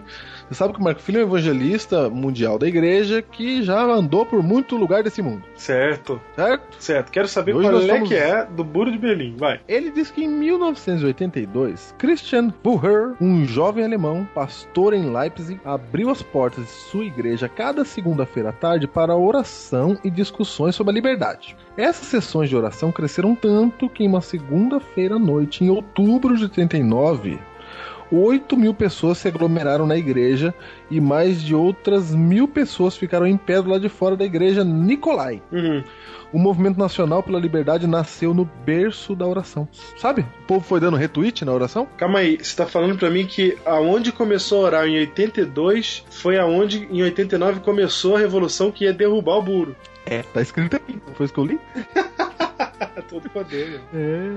O, é, o Movimento Nacional pela Liberdade nasceu no berço da oração. Dezenas de milhares de pessoas nos bairros, vilas e cidades do leste da Alemanha se juntaram aos intercessores de Leipzig. Naquela segunda noite, no mês de outubro, cerca de um milhão de pessoas estavam orando pela liberdade.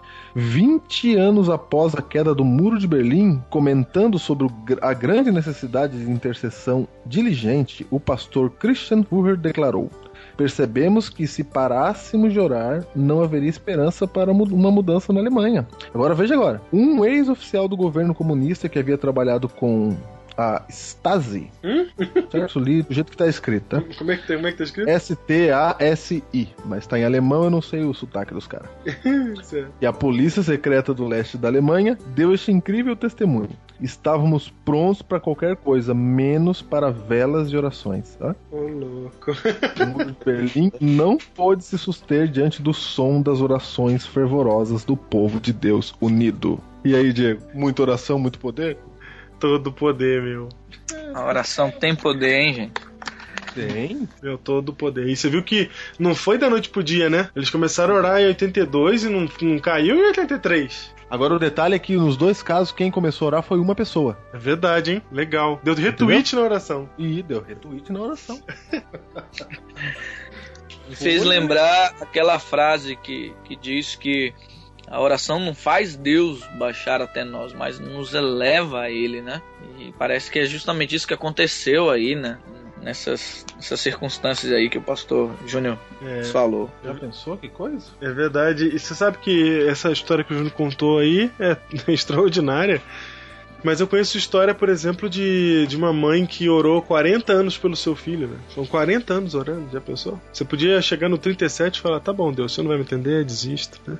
Ela ficou orando 40 anos e no quadragésimo ano a- o, o filho ouviu a, a voz de Deus e, e aceitou, porque a oração ela não tem o poder de fazer mágica, né? De, de transformar o livre-arbítrio das pessoas mas ela tem o poder de colocar influência ao redor delas. Então, todas as vezes que a gente ora intercedendo por alguém, Deus coloca a sua influência em volta dessa pessoa para que ela possa tomar a decisão. Não que Deus vai tirar dela o livre-arbítrio e fazer ela tomar a decisão. Mas então isso significa o quê? Que quanto mais eu oro, quanto mais tempo eu orar, mais chances eu dou para aquela pessoa fazer a decisão certa. No caso da mãe que estava orando por 40 anos pelo filho.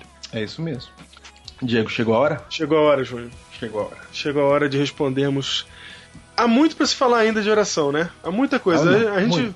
a gente, a verdade é que não deu pra esgotar. Acho que vai ter mais uns três Biblecasts de oração algum dia no futuro. É. Preciso, hein, pastor? Pastor Flávio, tem mais alguma coisa que, que você acha que ficou pra trás? Que você acha que a gente tem que falar, que a gente esqueceu? Olha, é, a gente falou aqui de tempo, né, de, de- de pessoas e acredito que os motivos, né, as razões pelas, pelas quais nós devemos orar, elas precisam ficar claras em, em nossa mente, né? É, Jesus, por exemplo, ele, ele constantemente orava. Ele, em momentos de tentação, ele orava, em momentos de tristeza, ele orava, em momentos decisivos, ele, ele estava sempre orando. Mas Jesus, ele valorizava muito a comunhão com Deus. E, e- e tem um, um verso na Bíblia, em Lucas, no capítulo, eh, no capítulo 5, verso 16, que diz assim: Ele, porém, se retirava para lugares solitários e orava. E orava. Eu, eu marquei aqui alguns outros versos lá na tentação né, de Jesus. Ele também passou 40 dias jejuando. Eu não acredito que foi só jejuando, mas jejuando e orando. A gente sabe que é uma fórmula que não se desfaz. Né? É, no Getsemane também, Jesus estava com os discípulos e lá em Mateus, ali no capítulo 26, no verso 36, ele diz: Olha, sentai-vos aqui enquanto eu vou ali orar. Nesse verso, nessa, nessa perícope aí, do verso 36, lá de Mateus 26, até o, o capítulo, até o versículo 46, a gente tem várias menções aí de Jesus indo orar. E no verso 41 ele diz: Vigiai e orai para que não entreis em tentação. O espírito, na verdade, está pronto, mas a carne é fraca, né? E aí o verso 42: Tornou-se tornou a retirar-se para orar de novo, de novo. e, e no verso 44, deixou-os novamente e foi orar pela terceira vez. Então, é, a gente vê aí Jesus, ele, ele, parece que ele tinha, ele tinha muito prazer, ele tinha muito desejo de orar. Nos momentos também de, de aflição, dificuldade, ele não se desesperava, ele orava. Né? Então, acredito que as razões pelas quais nós temos para orar são muitas e várias. E claro, claro que a, acredito que a mais importante é esse relacionamento maravilhoso que a gente pode experimentar com Deus, né?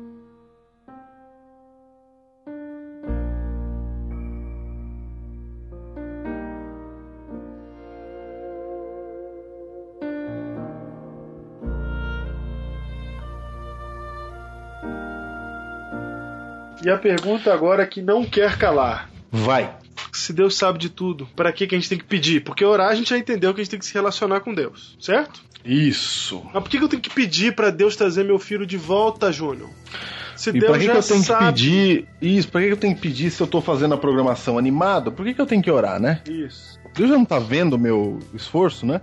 Então é o seguinte, isso tem a ver com o grande conflito. Muito bem. O que, que eu a luta entre o bem e o mal. E essa luta é real. Ou seja, desde que o homem caiu, há uma guerra, Diego há uma guerra. E nós aqui neste mundo estamos no terreno do inimigo, certo? Certo. Então veja só, a oração é a arma para derrotar os poderes do inferno. Uhum. Ou seja, através da oração damos a Deus permissão para atuar poderosamente em nosso favor. Perceba a palavra permissão. Permissão, exato. Nessa luta universal, Deus voluntariamente se limita, pois não viola nosso poder de escolha. Você tá entendendo aí? Sim. Se ele pegar e ele simplesmente meter o dedo, sem eu ter pedido isso para ele, ele está se metendo. Isso mesmo. Interferindo, indo contra o meu livre-arbítrio. É como se Satanás falasse assim: Ah, Senhor, o senhor também, se o senhor atender todas as orações dos cristãos, não vai ter jeito de lutar. A luta fica desigual. Certo.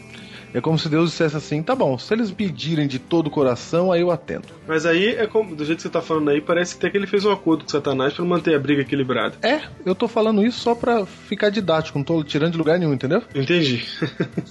é, só pra, pra parecer isso mesmo, só pra entender.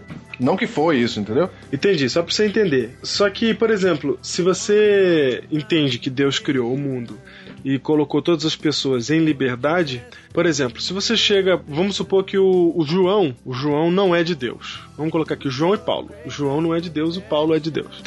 Vai. O João quer fazer coisa errada que vai dar problema lá na frente. Aí Deus vai e fala assim: Peraí, que eu vou salvar você, João. Não pode fazer isso, não. Peraí, ui, salvei você. O João vai falar assim: Meu, não pedi pra você me salvar. Eu queria fazer esse negócio, você tá me atrapalhando aqui na minha vida. Isso, é isso é assim. Aí Deus fala assim: Entendeu? Aí dá um problema. Agora, ele não pode mexer. Agora o Paulo, o Paulo é de Deus. Então por isso que Deus não se mexe com o João, porque o João não pediu para ele, então ele não vai falar nada. Ah, mas ele já sabe. Sim, sabe, mas ele não vai se meter porque você não pediu para ele se meter.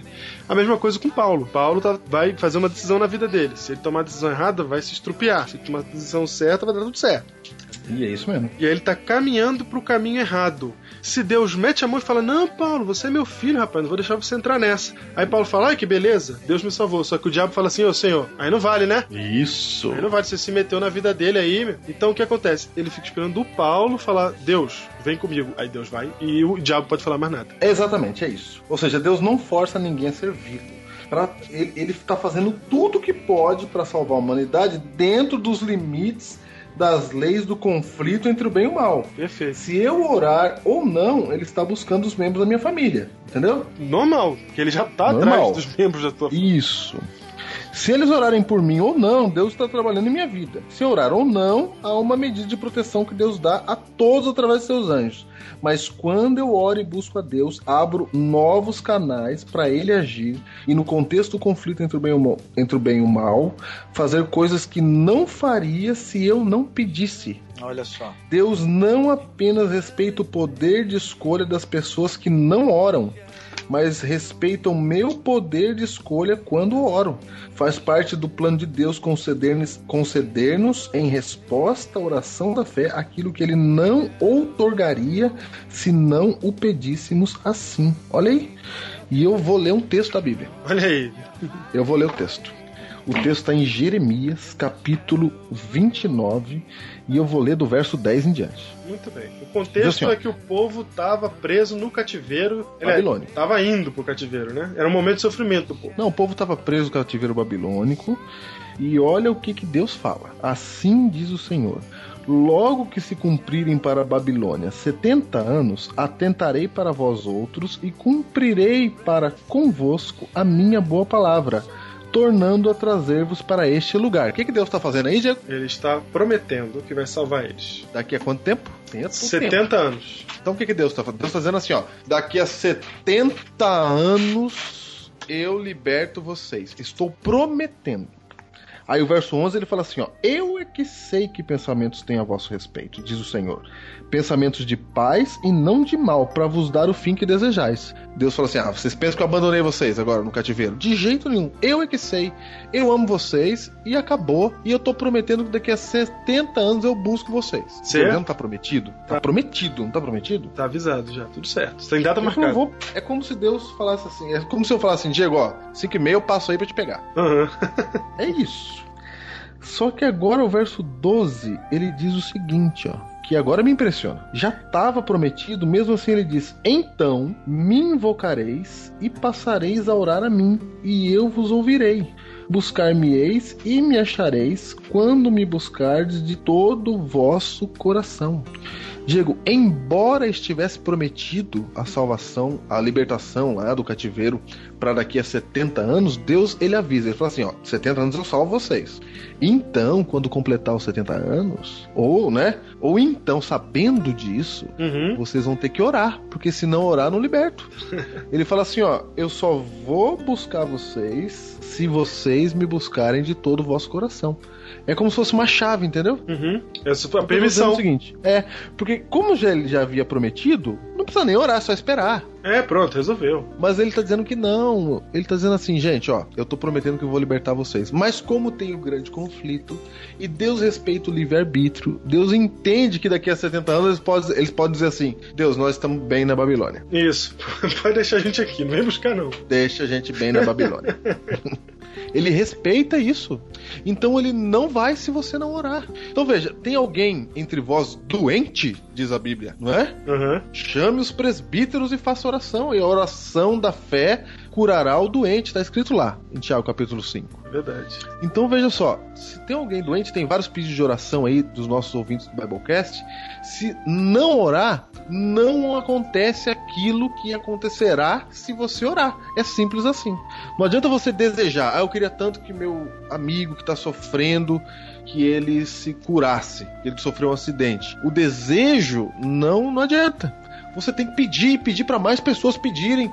E quanto mais pessoas orando, mais poder. Entendeu? Entendi. Deus já quer curar. Só que ele fala assim: tá bom, eu tô dizendo que eu curo, mas então me busca. Então ora. Olha aí, Diego. De Pra mim tá todo o vosso coração. Se me buscar de todo o vosso coração, me achareis, ele fala. É isso mesmo, coração aqui você pode substituir pela palavra vontade. Com toda a vossa vontade. Você quer mesmo, Deus tá falando, entendeu? Aham. Você quer mesmo que eu cure? E é- Então pede. E às vezes, Júnior, a gente quer, quer muito, quer muito, fica pedindo e pede, pede, pede, pede, pede, pede, pede, pede.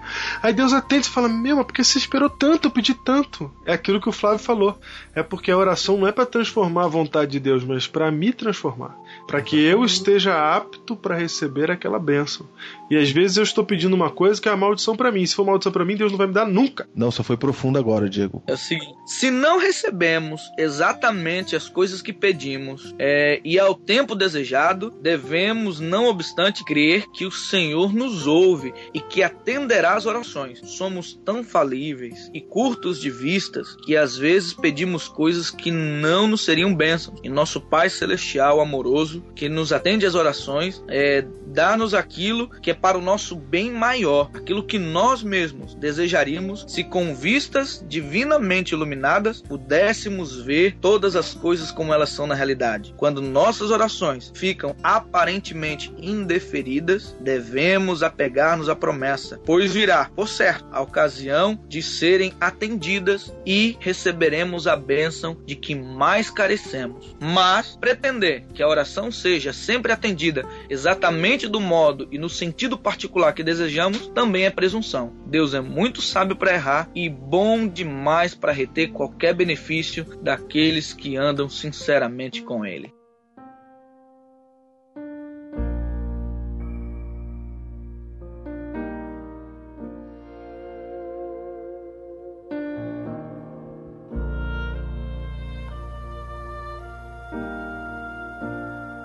Diego, quando acontece um acidente, alguma coisa com um membro da igreja, Deus queria que a igreja se reunisse para orar. Uhum. Aí, se tiver briga lá, se tiver uma coisa, se tiver outra, para que eles peçam perdão e orem. Aí vem o poder de Deus. A gente não ora, Diego. Diego, a gente não ora. Não.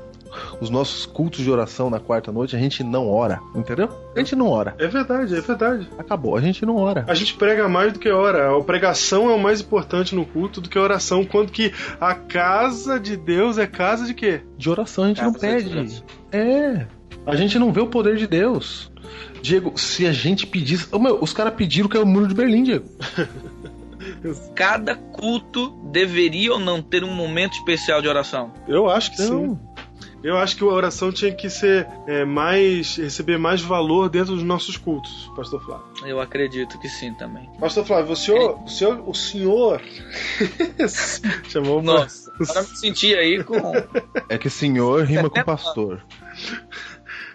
O senhor esteve Senhor, numa situação. rima com senhor.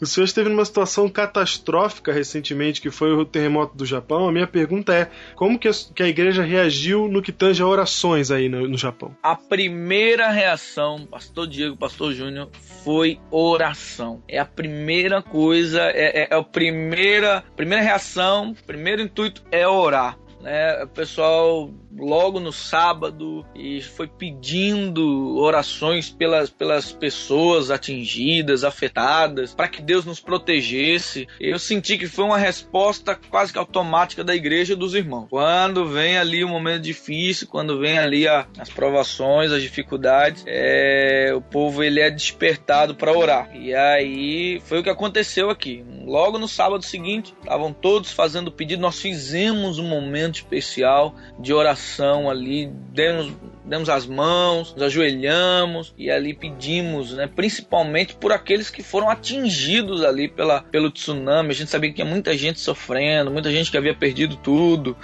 E até hoje, até hoje tem pessoas na nossa igreja que ainda oram pelos afetados do terremoto do dia 11 de março, né? Ainda tem pessoas que fazem pedidos e lembram. Até, é verdade que o tempo passou, o pessoal foi diminuindo mais né, a oração, mas ainda há aqueles que se lembram daquelas pessoas que perderam parentes, perderam amigos e ainda estão orando. Ou seja, eu senti que é, levou as pessoas a orarem mais. Olha só, e a minha pergunta é: vocês viram é, resposta da oração de vocês aí?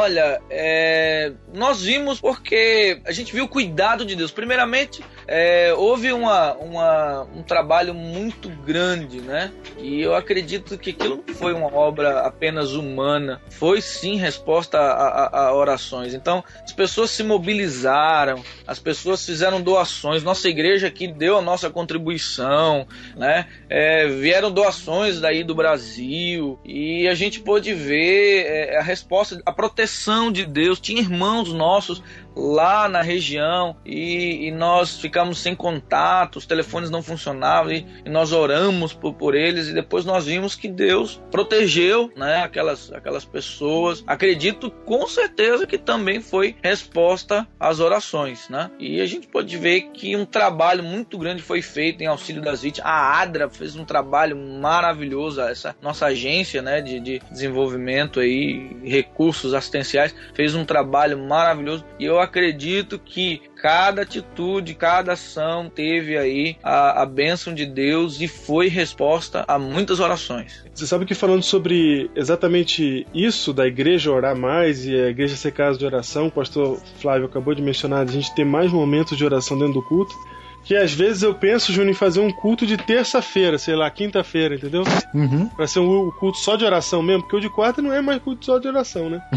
Tem que criar outro, né? Tem que fazer um novo agora, pra ser só de Cria oração. outro. Deixa de quarta pra lá. Agora, Diego, eu quero falar um negócio pra você. Não podemos deixar de dizer da nossa corrente de oração bem sucedida em prol de Evandro Medeiros. Não, já falamos agora na abertura quando entrevistamos ele. Não, gostaria de lembrar, Ah, tá. entendeu? É. Eu gostaria de lembrar. E gostaria de falar uma coisa aqui, Diego. A igreja lá parou e orou, É verdade. entendeu? Aham. E quando todo mundo ora. Então, você, quando tem algum problema, pede oração pra tudo quanto é lado mesmo. Uhum. Pede, porque quanto mais gente orar, mais Deus vai atuar na vida do objeto da oração. Por isso, é, damos uma salva de palmas aqui pro nosso amigo herói do Biblecast, o Eliseu Assunção, que fundou o grupo no Facebook Todo o Poder. Todo poder. O grupo Todo o Olha aí. Poder é um Mesmo. grupo de oração intercessória. Quanto mais gente orar, melhor é. Mais poder pra oração. É isso mesmo.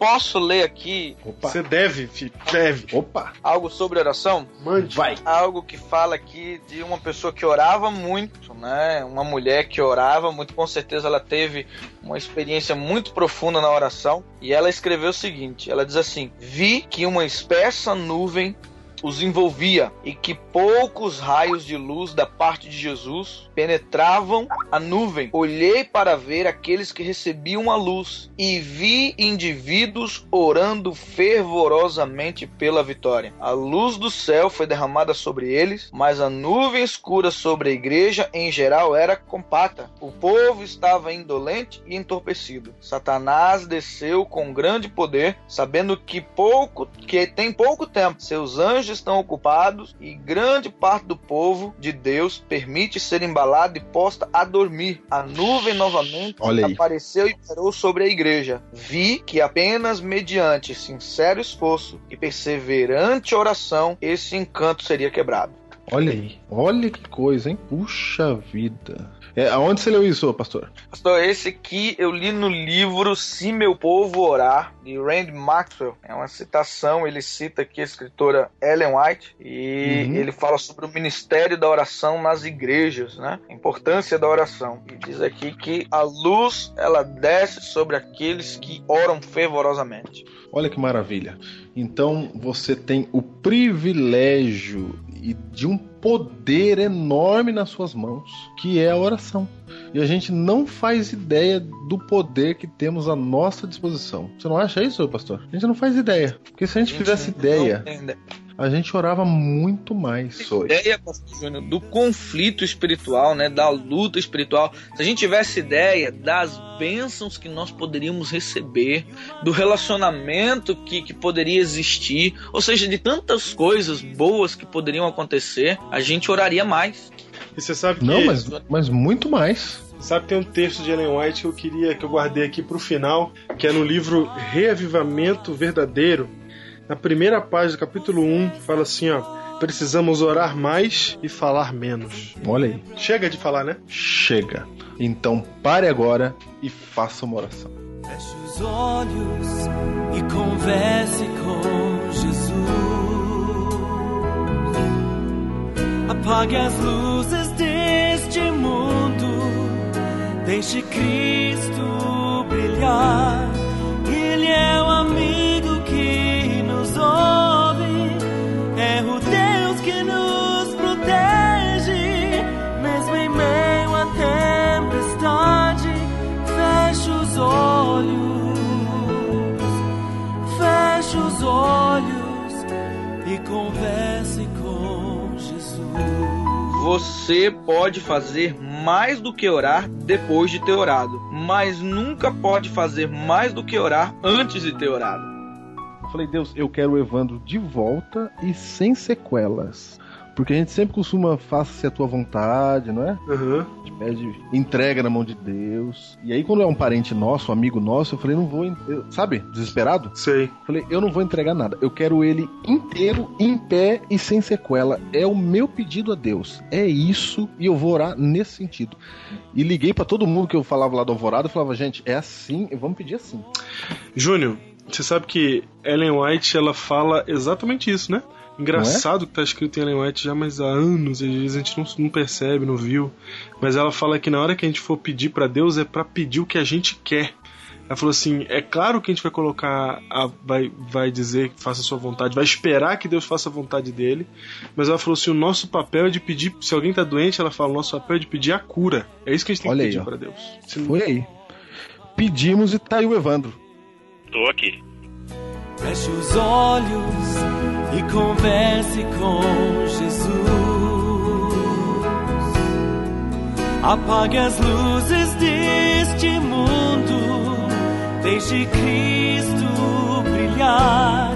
Ele é o amigo que nos ouve. É o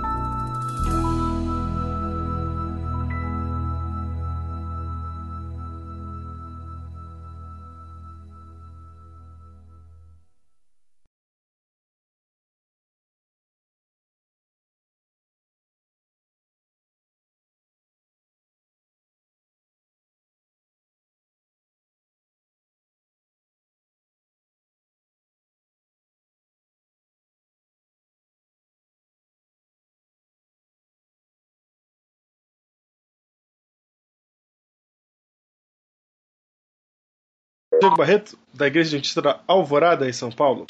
Eu sou o pastor Júnior distrital de Ubatuba, literal norte de São Paulo. Embora isso não faça a mínima diferença pra ninguém O quê? da onde a gente é, né? Porque tem, Como não? tem gente- que faz tem gente da minha igreja que descobre que eu sou o pastor do Biblecast agora. Só quando me apresento, viu? Não, mas nós, nós estamos aqui. Se alguém tem alguma reclamação, sabe onde encontrar, entendeu? certo, exatamente. Estamos Sabemos aqui. nossos endereços. Isso, estamos aqui. Muito É bem. isso. Biblecast número 50. Nossa, você tá ranzinza mesmo, né? Vai. Você está sentado na sua cadeira e não está fazendo barulho? Você viu, Diego? É, eu, eu quero enfatizar que eu já notei isso desde a última gravação e que teve um momento que ela fez barulho, mas foi só um só e que já é um grande começo. Foi, a Gisele arrumou a cadeira. Ah, muito bem. Ela arrumou a cadeira. Depois de tanta humilhação pública. Foi. Bom dia, pastor Diego. É, bom dia mesmo. Bom dia, três e meia da manhã. Cara, Esse verdadeiro herói do bagulho. aqui às três e meia da manhã eu tenho que levar o meu- o pastor da minha igreja lá no aeroporto, nove horas da manhã, cara. Não sei como é que eu vou fazer. Ah, pai, brincadeira não, viu? É o seguinte, e, e aí eu tô editando aqui, aí eu vou lá, eu sou o pastor Diego, eu sou o pastor Júnior. Cara, cadê o pastor Inahara? Nossa, não gravamos. Pois é, eu tinha lembrado desse detalhe, mas eu não podia falar, né? Eu falei, que eu isso? sei Falei, eu não, não posso. Eu falei, e ainda, ainda tava pensando, falei, era meu sonho participar da abertura do Biblecast. Era meu sonho dizer, eu sou o pastor Flávio na A minha esposa tá rindo aqui. É, esqueci. ele. Esquecemos completamente, cara. Estamos aqui na madrugada de sexta pra, pra sábado. No Japão é tarde de sexta, já quase pôr do sol. Sexta. Aí é madrugada de quinta pra, pra sexta, né? É, quinta. Não, não, de. É, isso mesmo, quinta pra sexta. É, é, só a sexta tá começando, amigo. É verdade. A gente já tá caminhando pro final. Vocês estão na mesma, na- no mesmo canal aqui. Então, o que acontece é que quando os dois falam juntos, um anula o outro. E some-se a isso o fato de que o Flávio Nahara está nesse momento no Japão com uma internet de 200 GB por segundo. E o Júnior está em Ubatuba com uma internet de 2 MB por segundo. Olha só, gente. Ah, eu só sou zombado mesmo. Eu tô pregando o evangelho no rincão do mundo. Você viu, né? O Nahara está do outro lado do mundo pregando evangelho. É, São dois extremos. Ele não tá do outro lado do mundo, ele tá no mundo. Lá é o Japão, se falando de tecnologia. Ah, é verdade. Aqui é a África. Ô, gente, mas é, logo, logo, essa internet fibra óptica que nós temos aqui deve já estar chegando por aí. Já chegou por aí, não? Será? tá chegando. Já, Diego? Ah, tá chegando, tá chegando. Já em São Paulo já tem. Hum, Muito bem. Em Ubatuba, filho, vai chegar em 2035. Vem junto com a parousia, né? É, é isso mesmo. Esse povo aí é os que estavam mais alto na Torre de Babel. Aí eles não se contentaram em falar diferente, eles Não, é. tiveram que escrever diferente. Não, foi, eles estavam lá em cima, já era outra civilização da Torre de Babel já. É. Estavam lá no alto, chegando em Deus já, ele já tava. Você tá, você tá me devendo, chefe. Absolutamente. Você tem um pretexto, você tem um. Não é pretexto, você tem uma desculpa. Eu vou ver Não, é. o Lázaro. Tenho que ir, é. Vamos tirar, ó. Tem que ir. Imagina no meu Facebook uma foto com o Lázaro. Lázaro 2011, cara. Quando eu te 2011. ver, eu vou cair de joelho e você vai precisar falar assim: levanta que também sou homem. Levanta, levanta. Levanta que eu sou conservo Vai teu. cair vocês dois, vamos lá almoçar lá, a gente almoça lá, conversa, passa a tarde lá. A gente vai conversando sobre o assunto. né? O Júnior vai fazer uma introdução e daí, a partir Oh. daí, a gente vai. vai. Mim, entre eu e Deus, se não houver relacionamento. Hã? É entre mim. Ai, que miséria. Eu sempre erro. Quando eu falo entre mim, você fala entre eu. Quando eu falo entre eu, eu falo em mim. vamos lá, vamos lá. Eu tenho minha opinião aqui, mas eu quero saber o que que vocês acham. Ô, Júnior. Vai, pastor.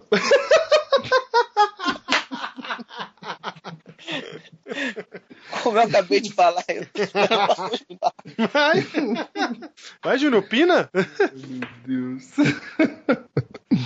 tá bom, tá bom, tá bom. É... Então, Diego.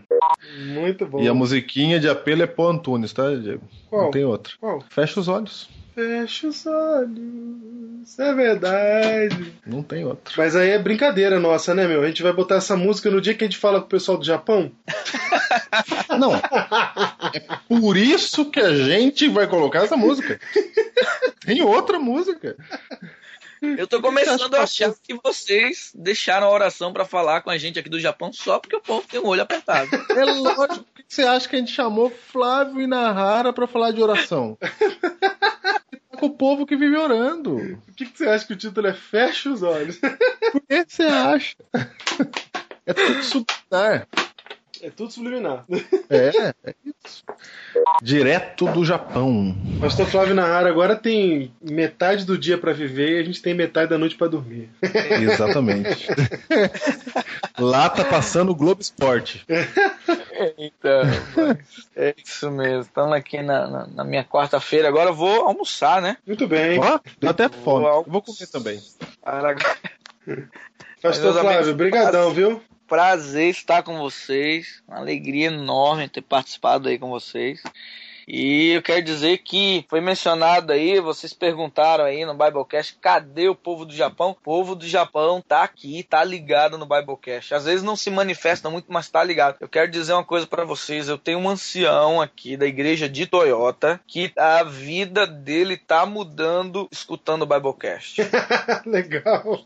Gente, é, ele chama o Leandro, ele chama-se Leandro, Uhum. e cada vez que ele escuta, ele vem vibrando, bem, pastor, pastor, tô ouvindo o Biblecast e tremendo que eu aprendi. Eu recomendei alguns episódios que para mim são, são sensacionais ali. Pra que 2011? É, Adventistas sim, exclusivistas não. Uhum. E tantos outros ali que marcaram, para mim marcaram mesmo. Eu recomendei para ele, ele já passou desses, já tá aí. E tem uma outra pessoa que é o Hélio Hamilton. Ele é caminhoneiro, né? E ele também é sempre. Essa semana eu fui, ele, ele veio aqui me visitar. Eu sei quem é o William Milton. É um careca? Sabe? Isso, ele mesmo. Primeira coisa que ele fez quando nós saímos juntos no carro, ele colocou o Biblecast. Vamos ouvir o Biblecast mais recente. Então, gente sintonizada aqui no Japão. O nosso Thiago Hiroshi daqui foi embora, já tá aí no Brasil. O Thiago Hiroshi tá ouvindo. aqui. Vai dar um Aí, problema. Vai dar um problema no mundo. Porque se ele encontrar o Thiago Hiroshi daqui, eles desaparecem. É um negativo, ponto positivo e dá problema. É. Olha só, o Adriano, o, Ad- o Adriano Matsuyama escuta o Biblecast, então tem gente aqui na nossa igreja, o Kelvin, tem muita gente aqui na igreja que ouve o Biblecast. E a gente vai ter até um acampamento agora com o pastor Dailson, daqui, ah, logo no início agora de agosto. E o pessoal Uhum. disse que quer gravar lá, reunir o- o- os, os heróis do Biblecast aqui do Japão e gravar uma mensagem especial aí pra. Ah, não, chorei. Ah, não. Chorei. Chorei absoluto. Eles mencionaram aqui que querem fazer isso. Eles mencionaram. Lá no acampamento vamos reunir e vamos gravar uma mensagem para dizer que nós estamos aqui e ouvimos o Biblecast. Ah, não. Pode parar com isso aí que você vence todo o poder, meu. Eu Já tenho pensou, certeza que meu? o Biblecast está transformando vidas aqui do outro lado do mundo.